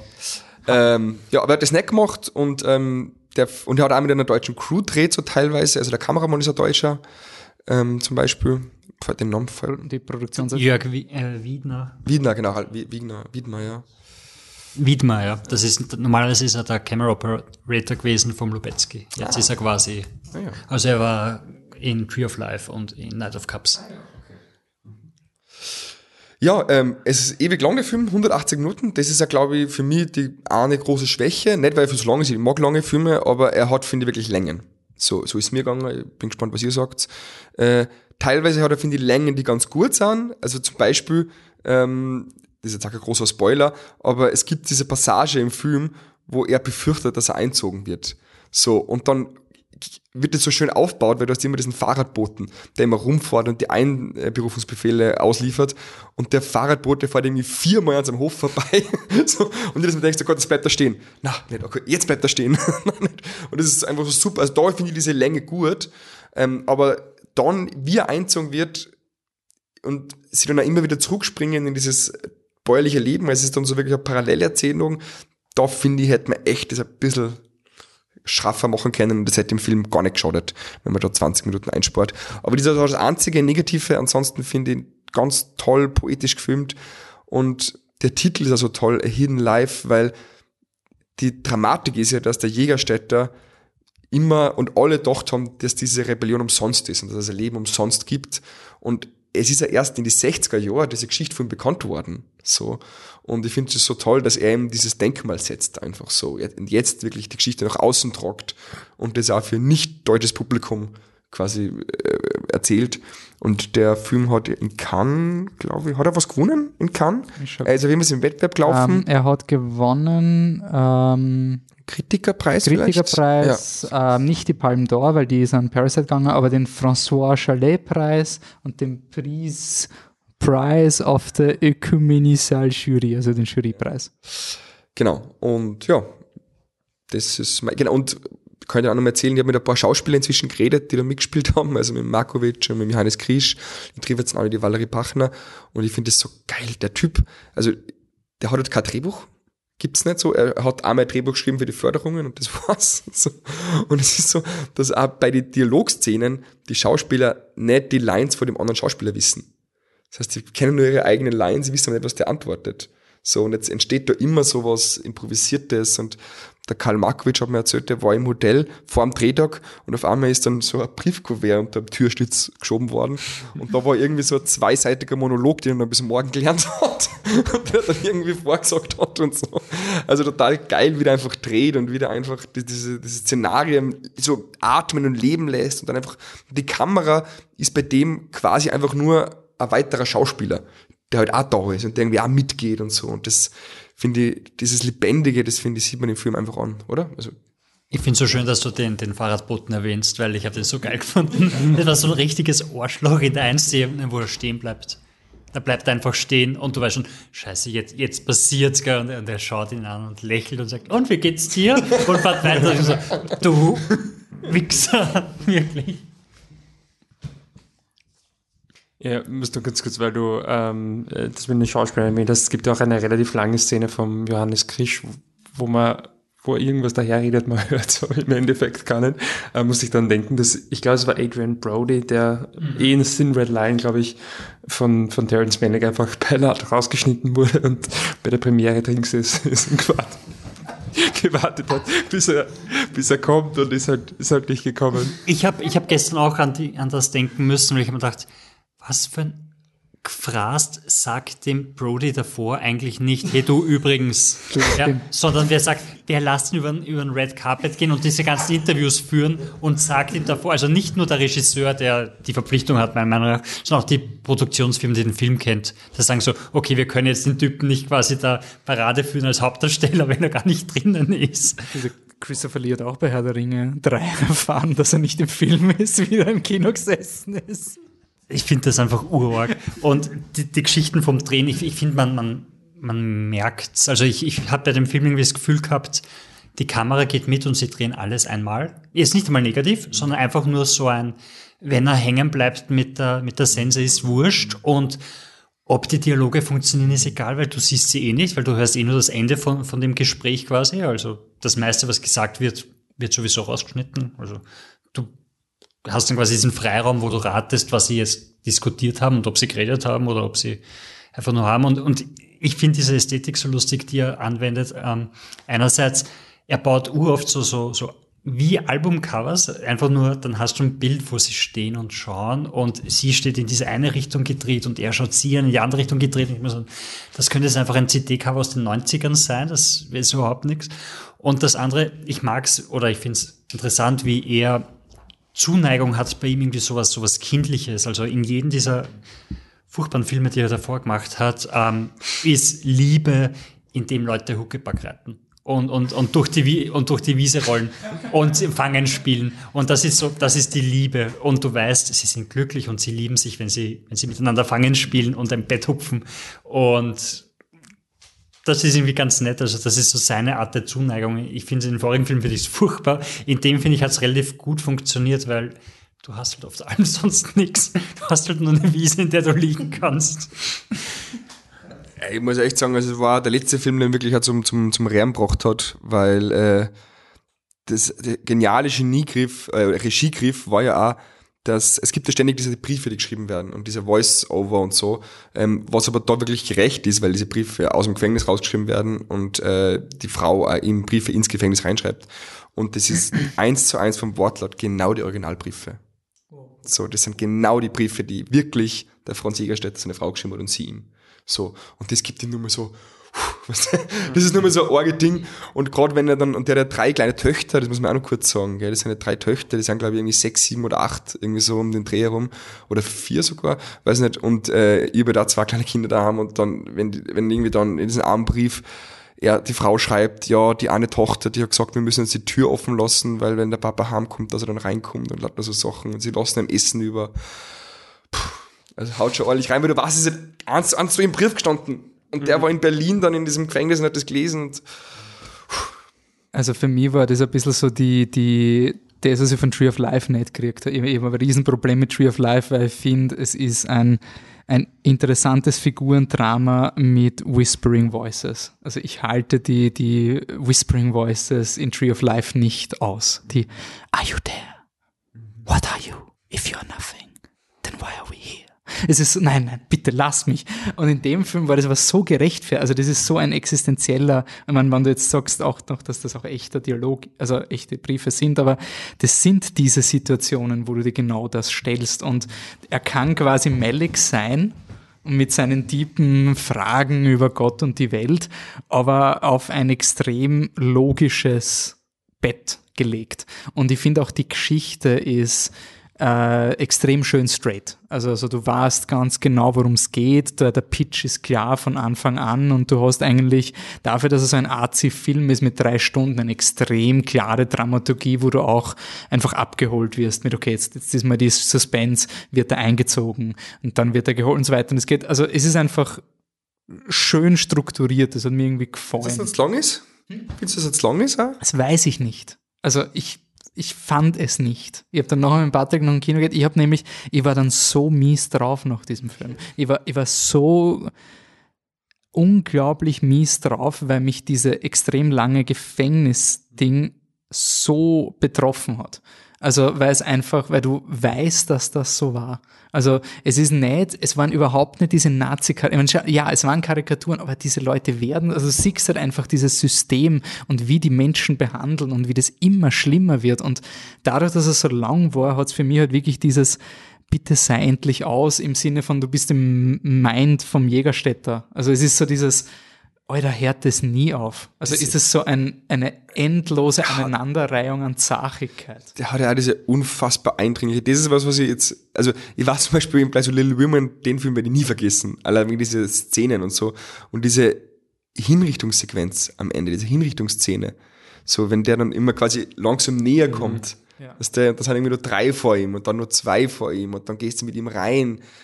Es ist so dann ist es dieser krass. Junge mit dem, Ja. mit dem Hut. Ja. Das ist so, so ein kleines Bürschli, das das Aber ich ersten find- Anzug hat. Und ich, ist wirklich so ein- ich finde, du, du fragst dich halt, wie ist das passiert? Das hat mich so fertig gemacht. Also einfach das, was du dann zum Schluss siehst, wie sich Menschen zu Menschen verhalten und wie die miteinander reden und wie da im Gefängnis die Leute niedergemacht werden. Wie kann das passieren? Und das ist auf eine nicht Jean-Org-Art. Das habe ich interessant gefunden, weil ich bin meistens so der Mensch, der dann sehr schnell snappt bei den Nazi-Filmen. So ah, jetzt kommt das, jetzt, ah, jetzt kommt das Jean-Org. Aber irgendwie, es war zu plausibel für mich. Das ist, es hat mir nie, es hat mir nie das Gefühl gegeben, jetzt machen wir den Nazi-Film und jetzt machen wir das, sondern es war leider diese, diese extrem furchtbar ausgefeilten psychologischen Folterspiele, die du dir als Drehbuchautor nicht mal ausmalen kannst mit, der, mit dem Mail, wo der Typ sich nicht bewegen darf. Was auf eine Art so furchtbar ist, dass du nie auf die Idee kommen würdest als Drehbuchautor, okay, was schreibe ich, wie etabliere ich, dass die schlimmsten Leute sind, das, das muss passiert sein, dass jemand auf diese Idee kommt, darüber einen Film zu machen. Das hat mich, also ich war, ich, ich bin nachher heimgekommen, mein Freund hat mich gefragt, was mit mir los ist. Ich, ich habe nicht einmal, ich hab nicht einmal ausdrucken können. Ich war einfach, ich war so scheiße drauf, weil einfach dieses, auch dieses Dorf, diese, ich hasse Dorf, Dinge. So dieses Dorfreden, das, das hasse. Und dieser Film zeigt halt diese Macht, die so kleine Dörfer haben und die, diese Unfairness und diese, Arschigkeit von Leuten einfach. Weißt du, ich war so grantig auf dieses ganze System. Das ist, na, also der hat mir echt, ja. Vor allem, wir haben, wir haben also nach dem Film geredet und es lustig war, bei ihm war es die zweite Hälfte, die ihn so fertig gemacht hat. Bei mir war es die erste Hälfte, das, wo er einfach diese mit sich selber ringen muss, wo er weiß, so, Alter, eigentlich darf ich da nicht hin, aber Alter, die Konsequenzen und das ist so scheiße und was mache ich? Also ich habe da voll so diese Situation, wo irgendwas auf dich zufliegt und auf einmal bist du mitten in der Scheiße drinnen, obwohl du nichts dafür kannst und wegen irgendwas, was du nicht beeinflussen kannst. Das hat mich voll mitgenommen und das passiert in der zweiten Hälfte mit der Frau, weil alles, was sie macht, ist verheiratet sein und, und quasi zum Mann stehen und nicht einmal, also aus der Sicht des Dorfes heraus steht sie ja nicht einmal so zum Mann. Also sie, sie steht ja nie auf und sagt, er ist mein Mann, ich halte zu ihm, egal was ihr sagt, sondern sie macht halt ihre Dinge weiter wie vorher. Also nach den damaligen und vielleicht sogar noch jetzigen Prinzipien ist sie die gute Ehefrau, die eine Frau zu sein hat. Verdammt nochmal. Und dafür kriegt sie dann auch noch, noch, noch so viel Shit, der ihr passiert. Das, das war wirklich, wirklich arg. Ähm, was ich, was mich am, also wegen der Länge, äh, ich bin so froh, dass ich den im Kino gesehen habe, weil er diese, dadurch, dass er einfach ein ruhiger Film ist und diese ruhige Art hat. Ähm, ich habe Song to Song habe ich nach der Hälfte abgedreht und Night of Cups bin ich eingeschlafen. Also wenn hätte ich den daheim geschaut, weiß ich nicht, ob ich mir nicht dachte, so Berge sind schön und Wasser, das fließt ist super, aber noch eine Brotback-Szene brauche ich jetzt wirklich nicht, weil drei Stunden. Ach, so funktioniert eine Brotmühle. und ich habe auch noch Wäsche zum Aufhängen. Deshalb war ich urfroh, dass ich im Kino war. Und äh, was mich ein bisschen, also nein, was mich wirklich stört, ist äh, die katholische Kirche, wie sie dargestellt wird, als die können ja auch nichts dafür und die sind ja selber auch, also die Art und Weise, wie, wie der Pfarrer und der Ding und dann geht er nachher raus vom, vom Kardinal und sagt so, der hat Angst, dass ich ein Spion bin, deshalb, deshalb sagt er, ich habe zu gehorchen und so weiter. Das hat mich gestört. Was ich allerdings uninteressant gefunden habe, ist, dass in diesen Briefen, die er seiner Frau geschrieben hat, er anscheinend zusätzlich dazu unglaublich viele theologische Abhandlungen geschrieben hat, äh, warum er das aus seinem Glauben heraus nicht machen kann, was im Film überhaupt nicht vorkommt. Also, also im Film, in die, die Briefszenen werden nie irgendwas über Gott und auch so, also er sagt nie, aufgrund meines Glaubens kann ich das nicht machen. Du siehst es halt nur, dass er dem Pfarrer um Rat fragt und mit dem Maler redet und einmal die Jesus-Statue sieht, aber du hast nie diese Szene, wo so ein, mein Glauben verbittet es mir und du hast immer die Möglichkeit, quasi auch reinzulesen, dass er einfach moralisch ohne religiösen Gründen das irgendwie nicht nicht gut heißen kann. Es gibt schon ein paar Szenen, wo, er geht jetzt erst zum Moretti, das ist so mhm. der kleine Dorfpfarrer und der leitet dann gleich weiter. Also ich finde erstens mal, dass schon die Kirche echt schlecht wegkommt. Meiner Meinung nach so, weil die Kirche überhaupt nicht, also, weil ich finde, es wäre nur verzerrend, wenn die Kirche argumentieren würde, sie weiß nicht, was der Hitler macht und das passt doch eh alles und so weiter. Aber die Kirche weiß, was der Hitler macht und was da wirklich läuft, so. Und deswegen sind sie dann schon schuldig und kämen meiner Meinung nach nicht gut davon weg. Also, ich denke, also, ah, war da schon total auf der Seite vom Jägerstädter und haben mir gedacht, so, die scheiß katholische Kirche, jetzt stellt sie sich da auch wieder auf die Seiten der Mächtigen, was das ich meine, der, ähm, die, die, die die Macht innehaben.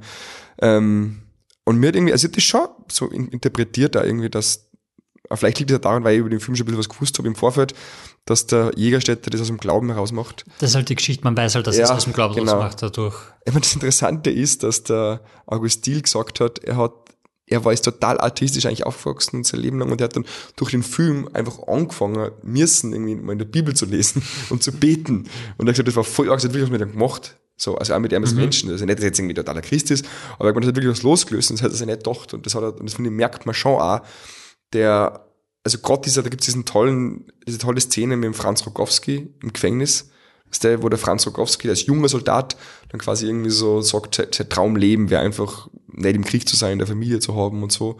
Und da finde ich, hat er schon sowas Jesus-mäßiges finde ich jetzt, also der, der Jägerstätte. Also es hat schon, finde ich, sowas Golgatha, Leidensweg-mäßiges irgendwie. Und das finde ich eigentlich subtil und cool einbaut. So. Und auch mit diesem Weg dann, Entschuldige, zur, zur, zur, zur Köpfung, so, das kann man ja auch interpretieren ein bisschen, was der wie, er hat das Kreuz und schleppt das irgendwie und stirbt mhm. dann für die Sünden. Irgendwie so. Du hast ja auch die, die die Griech, also ich habe ich hab noch nicht genug recherchiert, aber ich bin relativ überzeugt, dass wie ein Messer aufgebaut ist. Also Agnus Dei kommt relativ gegen Ende, also das Lamm Gottes, ist quasi meistens vor, vor Ende der Messe, da gibt es dann noch ein Glaubensbekenntnis und es ist eben Agnus Dei ist recht gegen Ende, wo er sich mit der Freund, mit der, also die, das entscheidet, das zu machen. Und dann gibt's noch ein klassisches Lied. Ich bin mir nicht sicher, ob es so messmäßig auch aufgebaut hat, aber ich glaube schon, dass da einiges von den Dingen drinnen ist. Was mir urgefallen hat, war der Dialog mit dem äh, Maler. Das war für mich einer der interessantesten Dialoge über den Unterschied zwischen, also ich bin Atheist und vertrete die Meinung, Religion ist Privatsache, aber ich bin vehement gegen institutionalisierte Religion. Also ich finde es einfach lächerlich, dass jemand ein, eine, einen Verein aus dem machen kann. Und ich finde diese Szene mit dem Maler war richtig tiefsinnig, weil es halt da wirklich darum geht, was in der, Un also wir sind halt eine Institution, wir malen da etwas, aber das ist jetzt nicht das, was der Jesus gemacht hat und wer hätte den Jesus damals unterstützt und so. Und das finde ich einen extrem aufgeklärten, aber auch menschlichen Zugang, wo ich auch sagen kann als Atheist, du, also ich finde, du findest immer was wurscht, was deine Konfession ist, wenn jemand als Künstler offen mit dir redet. Also wenn ich eben nicht wie bei Two Pops das Gefühl habe, da, da presst er mal jetzt Ding. Ich, ich, der, der Malik kann an Gott glauben, mir wurscht, aber ich kann aus dem Film quasi auch was, was ziehen, was ich will. Ähm, aber ja, Michael, du warst noch. Ich bin ein bisschen ruhig, weil ich habe mit dem Film ein Problem, das wahrscheinlich nicht so wahnsinnig gut ankommen wird. Ähm, ich bin nicht also zumindest so, was in dem Film porträtiert wird, ähm, habe ich ein bisschen ein Problem mit Franz Jägerstätter. Ähm, ich bin nämlich ein Mensch, der überhaupt nichts anfangen kann mit Stolz. Ich finde das eine ganz eine fürchterliche Eigenschaft und ich finde halt, dass Stolz dem Franz Jägerstätter im Weg steht zwischen einem irgendwo funktionierenden Familienleben und dem, was im, und deswegen ist jetzt kein Victim Blaming oder irgendwas, um Gottes Willen, die Nazis sind die Bösen in dem Film, ich weiß, sehe ich auch so. Ähm, aber am Ende des Tages kommt es halt für Also wir fassen zusammen, alle Frauen sind schuld, die... genau. ähm, nein, aber am, am, Ende des Tages, ich konnte es halt, ich habe es mich während dem Film mit mir gerungen. Ähm, ich bin auch Atheist, vielleicht ist das, war das das Problem, weiß ich nicht, aber ich habe es einfach, ich habe für mich einfach kein Argument gefunden, wo ich sagen kann, mir ist das sympathisch, was der Franz Jägerstätter macht. Das konnte ich nicht finden für mich. Ich verstehe, dass das irgendwo eine, eine Willenskraft ist, die er da aufbringen musste und so weiter und so fort. Aber für mich war es bis zum Schluss einfach nur egoistisch. Tut mir leid. Und ja, wir machen jetzt einen Film über ihn und so. Und das, das stimmt schon. Du hast es ja auch ähm, eingehend gemeint quasi, das war alles umsonst. Aber jetzt machen wir dieses filmische Denkmal. Von diesem filmischen Denkmal hat er nichts, davon hat seine Frau nichts, davon haben seine Töchter nichts. I don't see it. Also es ist irgendwie so für mich, ich, ich weiß ja, und dann bauen wir ihm eine Statue und das ist alles super. Es ist wahrscheinlich einfach nur mein persönliches Problem mit Stolz, aber ich bin wirklich dass mir gedacht, du bist ein Egoist, es tut mir voll leid und es ist eh irgendwo auch beeindruckend und dass man quasi so fest an etwas glauben kann ähm, und das dann quasi gegen jede, jeden Widerspruch und so. Aber am Ende des Tages, auch wenn du noch so fest daran glaubst, du kannst doch etwas gegen deinen Glauben, gegen deinen Willen machen, um die Entscheidung zu treffen, die für deine Mitmenschen die beste ist. Und das wäre das, was mir persönlich halt in solchen Filmen, in solchen Lebenssituationen immer viel sympathischer ist. Deswegen, ich habe dieses Problem gehabt. Ich finde aber an sich an dem Film eigentlich, ich finde auch gar nicht, dass das dem Film jetzt so viel wegnimmt. Man kann ja über Stolz und über Religion und so weiter auch einfach offen diskutieren und, und das steht ja dem Film nicht. Ist ja kein, also ich finde, der Film hebt ihn jetzt nicht so auf eine Stufe, dass du sagst, sondern wenn du dich nicht zu 100% identifizierst, ist es aus. Nur ich habe einfach dieses Problem gehabt, dass ich während dem Film mir schwer getan habe, irgendwie davon, von der Idee wegzukommen. Das, das verstehe ich voll, weil jedes Mal, wenn man die drei Kinder gesehen hat, habe ich mir gedacht, so, Alter, ich mein, schwöre doch den Eid. Aber das, ja, das war und, und, und danach habe ich gelesen, er hat ihn ja geschworen er hat ihn ja vorher geschworen und er war es, der angeboten hat, Sanitätsdienst zu machen. Im echten Leben. Und im, im Film drin ist es um. Das heißt, im Film ist es noch viel mehr so dieses, wirklich Sanitätsdienst geht nicht. Okay, das und, ist und im echten Leben was hat er gesagt, hey Leute, ich, ich ziehe nicht den Krieg, aber ich helfe Menschen im Sanitätsdienst und das Tribunal Sie ihm verweigert, hat oder? gesagt, äh, nein, also laut, laut Unterlagen äh, von dem Gericht, da ist halt immer Nazi-Unterlagen, man weiß eben keine Ahnung, wie, wie legit die sind oder wie, mhm. wie das damals war. Also es gibt eine Quelle dafür, wie ernstzunehmend die Quelle ist, also ob das Nazi-Regime damals Akten gefälscht hat oder nicht, keine Ahnung. Ich habe es spannend gefunden, eben, weil ich hab mich eigentlich auch nicht mit ihm identifizieren können. Und ich habe mir die ganze Zeit gefragt, kennt das Idee? Also so richtig einfach diese moralische Frage. Also wenn du wirklich sagst, du, wie lange würdest du gehen, um an etwas festzuhalten, wo du der Meinung bist, du, wenn du es, also du willst das Richtige tun und wie, wie lange hältst du durch mit dieser Mentalität? Und ich glaube, das wird man mir nicht einmal annähern, so. Also, ich, ich habe mir während dem Film die ganze Zeit gefragt, so, wie geht das? Wie, wie kann ein, ja. alles, was der da sieht, ich wäre da schon längst gebrochen worden. Also, das war für mich irgendwie, ich weiß, ich habe es auch nicht nachvollziehen können. Also, aber ich, es war für mich nicht störend, weil ich irgendwie versucht habe zu verstehen, wieso. Aber aber das ist eigentlich, also ich, ich finde, ihr trefft den Nagel auf den Kopf, weil ich finde, das ist eigentlich der Grund, warum der Film dann auch, finde ich, so wichtig ist und so, so viel gibt, weil es einfach sagt und wirklich deutlich klar macht, warum 99,8% für den Hitler gestimmt haben. So, und warum jeder einfach damals, also so gut wie jeder in Krieg gezogen ist.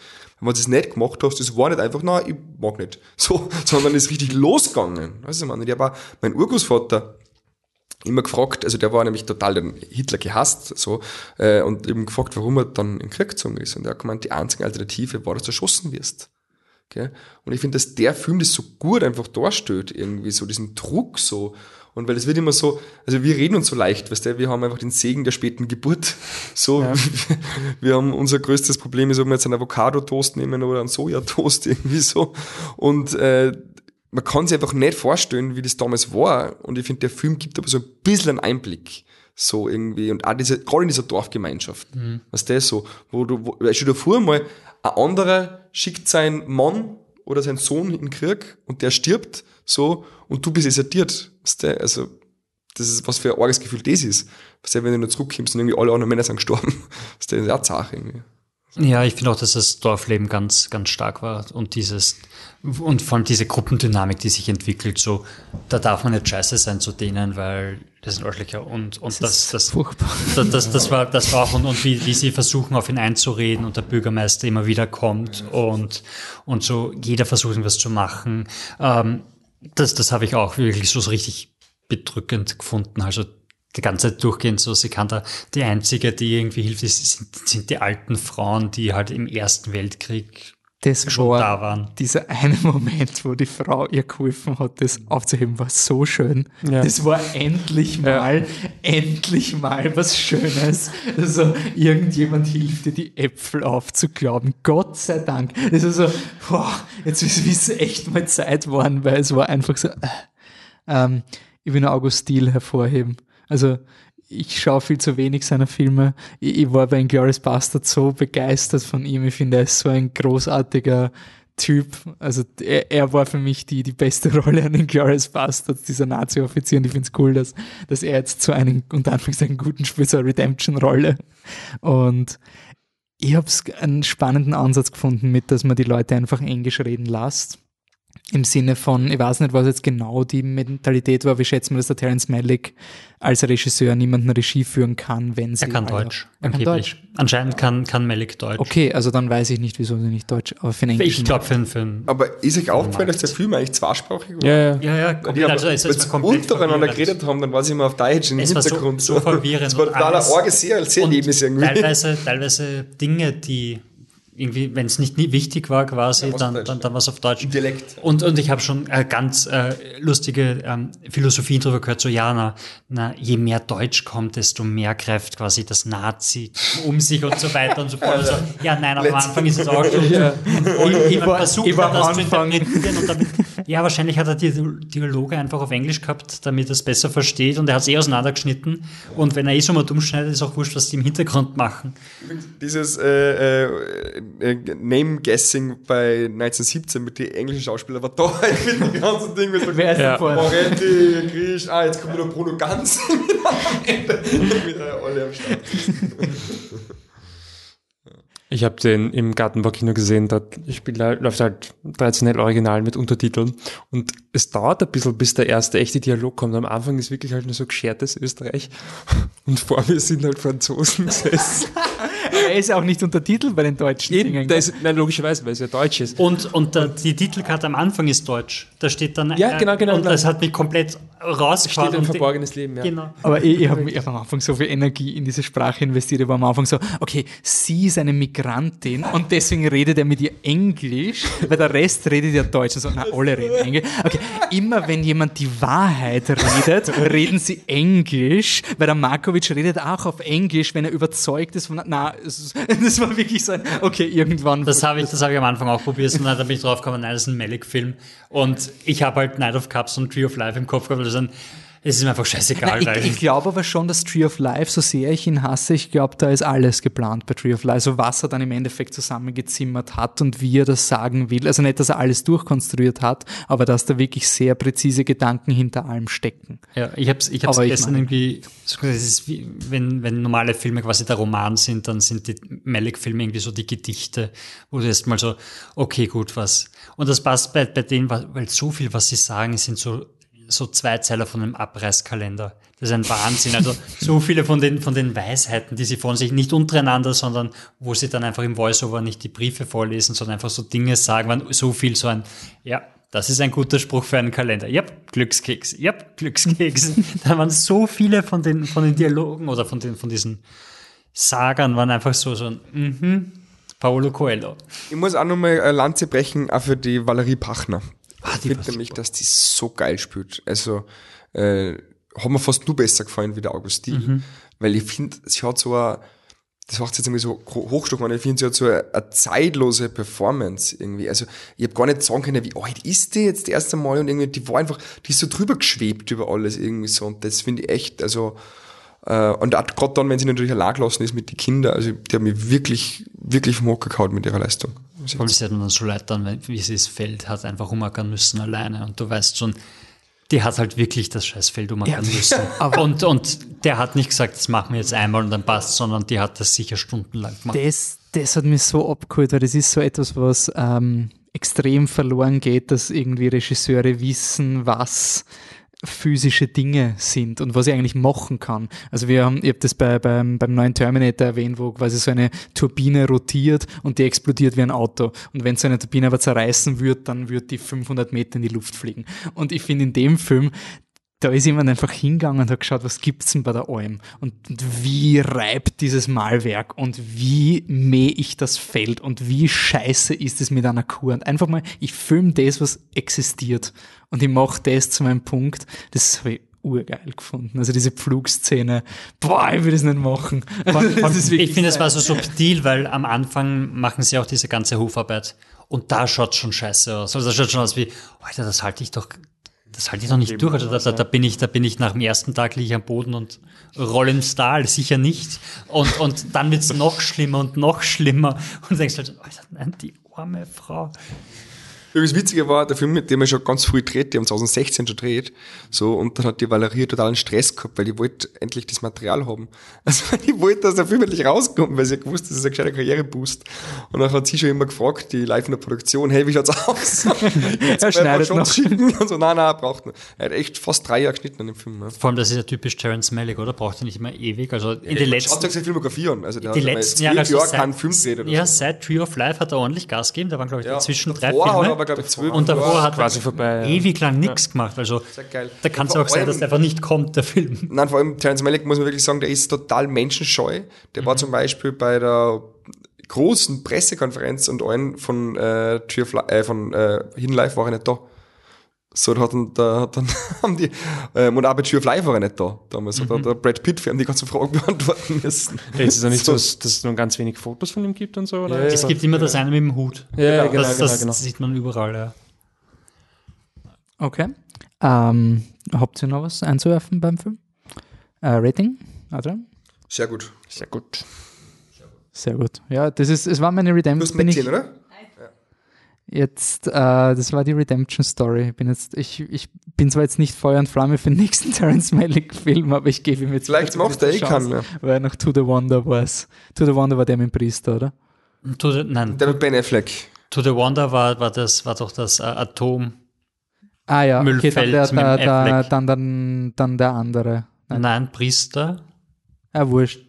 Ich glaube, das ist der falsche Regisseur. Der, der Christian Bale Drehbuchautor war Night of Cups und Rooney Mara, Michael Fassbender und Ryan Gosling waren äh, aus dem Musikfestival und davor war Song to Song. Song to Song und davor war Tree of Life. Ich glaube, du meinst den Inarito mit, mit Javier Bardem. Das kann sein. Aber er hat denselben Kameramann, also. Ah, und ich muss sagen, äh, super Soundtrack finde ich auch bei Hidden Life. ja. James Newton Howard. Sehr schöne Violinen. Wie warst du für die Kamera? Nicht so, also Weil es ist eindeutig kein Lubetzky und Genau. ich finde halt, der stolpert manchmal und manchmal hat es ihn auf und Was irgendwie. mich voll gestört hat, das war aber absichtlich, die haben ganz oft dann am Ende vom Shot war auf einmal das Gesicht bei der Nase abgeschnitten. Der Kamera. Oder ist euch das aufgefallen? Ja. So. Und das hat mich beim ersten Mal gedacht, okay, ja, vielleicht einfach ein Fehler. Und das hat aber immer wieder gemacht und das absichtlich, das hat mich so gestört. Also da finde ich, ist Tree of Life schon deutlich Ja. harmonischer. Und einer seiner Lieblingsshots sind schon Väter, die ihre Kinder haben und anschauen ganz nah und darüber nachdenken, was das jetzt bedeutet. Und ich finde auch, dass er, dass er die Linsen interessant, ich habe keine Ahnung von Linsen, aber ich merke halt, dass Weitwinklig. ja, genau, extrem. irgendwas stimmt da nicht ganz, es ist irgendwie gezerrt, aber Also und doch ein Kritikpunkt habe ich. Äh, er hat leider in Südtirol gedreht. das hat, ja, das haben wir uns auch da. Finde ich schade. in Oberösterreich und dann dreht Dann hätte er auch schon, aber ich meine, das Problem ist halt, dass da in, in Österreich halt der Tourismus einfach so extrem gewütet hat, dass man nicht weiß, wie schaut's da nur aus heute, gibt's überhaupt nur Fleckerl, die passen, gell? Naja, und Aber mir nervt es bei den Dolomiten, also Entschuldige, also das ist nicht, Aber das ist nicht Radegund. Südtirol hat ja auch eine ganz arg gute Filmförderung. Nein, nimmer. Nicht mehr? Nimmer. Das schon nimmer. Das war vor zehn Jahren so. Inzwischen, ich weiß es, weil ich war bei meinem nächsten Film, das spielt ja im Zweiten Weltkrieg, habe ich überlegt, soll man nach Südtirol gehen? Wir haben es mal durchgerechnet. Das ist, also wenn, dann gehst du nur mal wegen die Drehorte hin. Mhm. So, aber nicht wegen Geld. Okay. Die Berge waren auch wirklich schön dort. Ja, Und der Rest eh schön, Oberösterreich, Eh schön, ja, aber ich mein, machen. so dieser Industriescham in Österreich, Oberösterreich hat da was gehabt. Aber ich, ich bin mir sicher, es ist unglaublich. Aus Wels. So. Ja, super. Dampft sind Genau. Aber ich glaube, das ist unglaublich schwierig, wenn du so, ein, also so eine Region finden, wo, wo einfach nichts ist, weil ein paar Mal, ich bin mir nicht sicher, also so Strommast und so weiter nicht, muss genau, mal. Wellblechdächer hat es auch gegeben. Also es ist Mhm. nicht historisch korrekt, der Film. Ja, also, also es ist einfach unglaublich schwierig, sicher so Situationen zu finden, also Drehorte zu finden, wo du einfach sagen kannst, ja, ich habe mich schon gewundert, dass sie Strom haben in der Hütte drinnen. Also habe ich schon gedacht, so, haben die wirklich Strom gehabt? Also in den 40ern da irgendwo am ja. Berg um? Jetzt kann ich zum Abschluss noch mal eine Anekdote erzählen. Ich habe vor eineinhalb Jahren eine Location-Tour durch Südtirol gemacht für meinen Film. Und dann waren wir in, in ähm, da in der Nähe von den Dolomiten, äh, in Brixen, glaube ich, war das, bei einem äh, Haus und haben uns das angeschaut und alles und so weiter und mit einem Hang und so. Und dann kommt irgendwann der Besitzer von diesem Bauernhaus her und sagt so, ja, schaut euch das an. So ein Bauer so, ja, kennt ihr da drehen? So, die gerade vor einem halben Jahr wer Draht. Und wir wer? Na, der Terence Malick hat einen Filmdraht. So. Also ich war dann in dem Hauptmotiv, in der Wohnung, war ich mir das alles angeschaut, hat tausend Fotos gemacht und so. Und dann war das so, ah, okay, das wären ein bisschen große Fußstapfen. Nice. so, aber ich war wirklich also an dem, im, genau, und das hat, das hat witzig, weil es ist eins zu eins, also sie haben nichts geändert. Es ist genauso, wie es im Film ausschaut, schaut es in echt aus.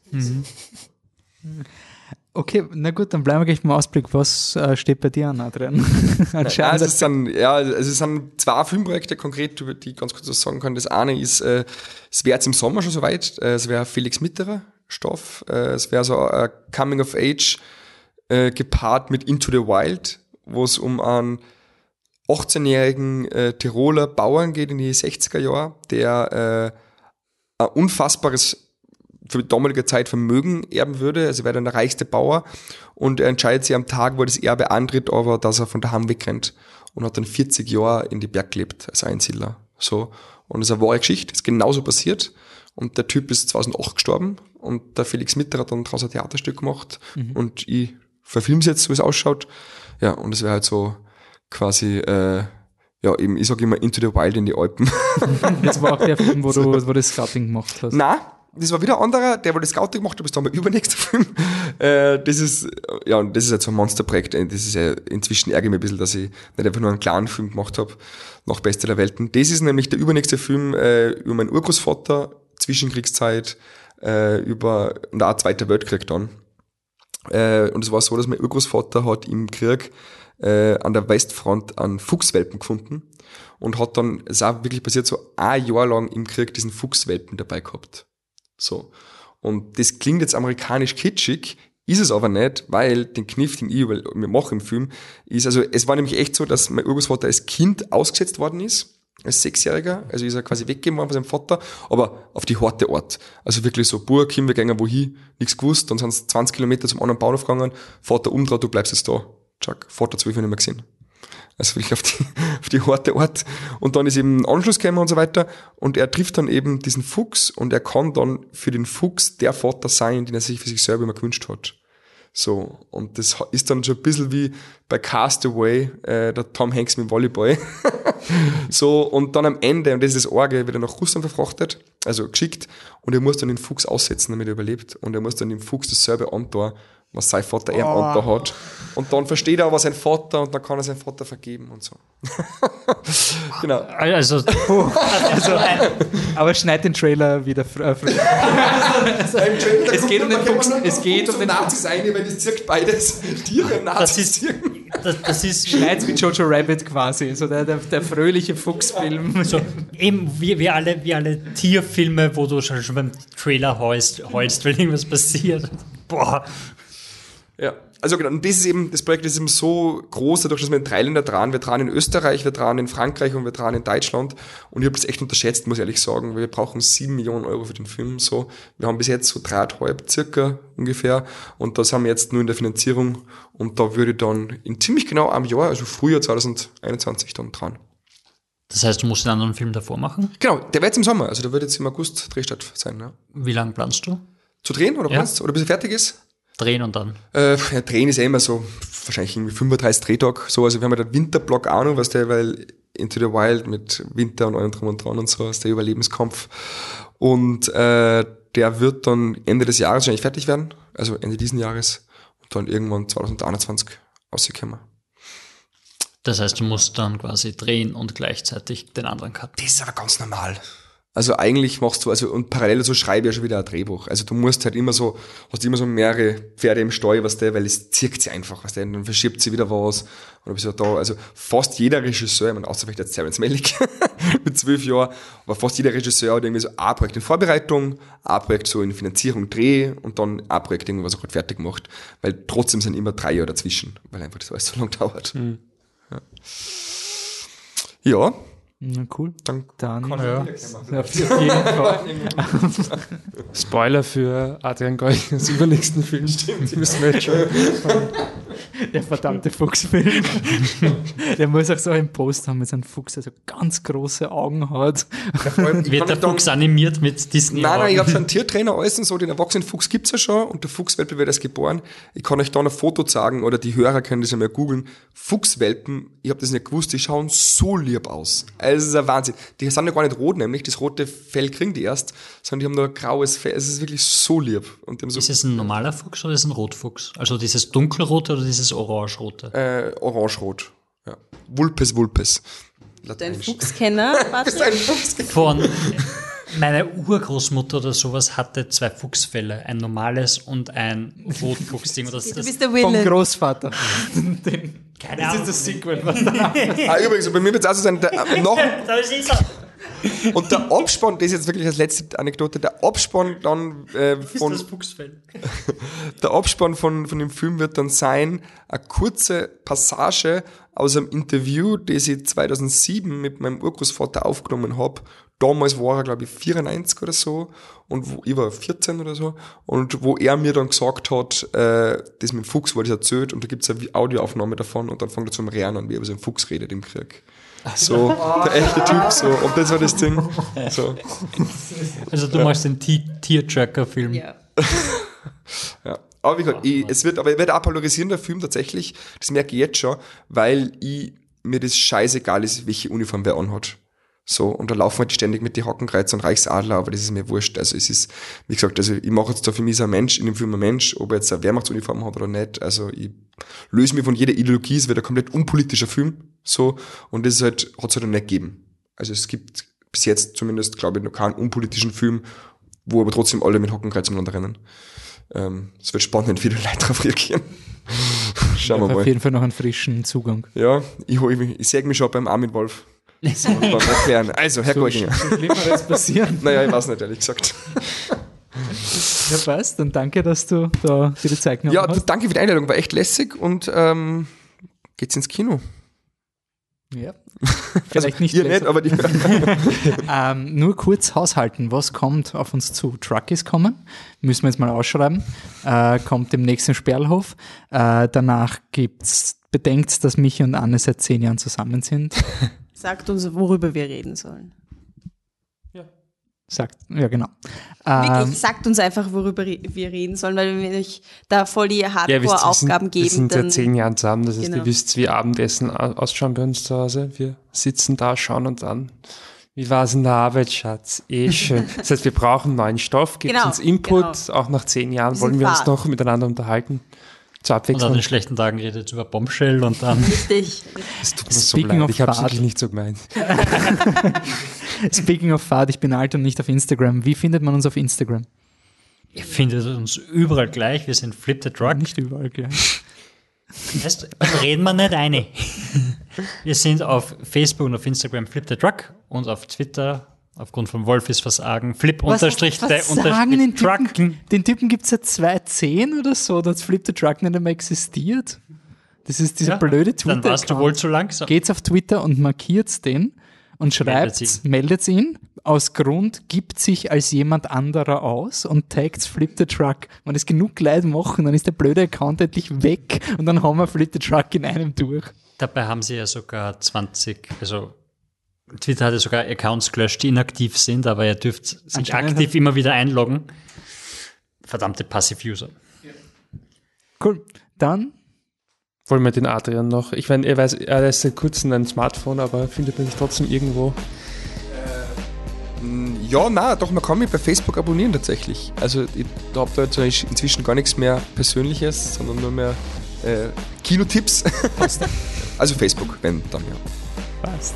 Dann bis zum nächsten Mal. Danke fürs Zuhören. Ciao. Ciao. Tschüss. Tschüss. Ciao.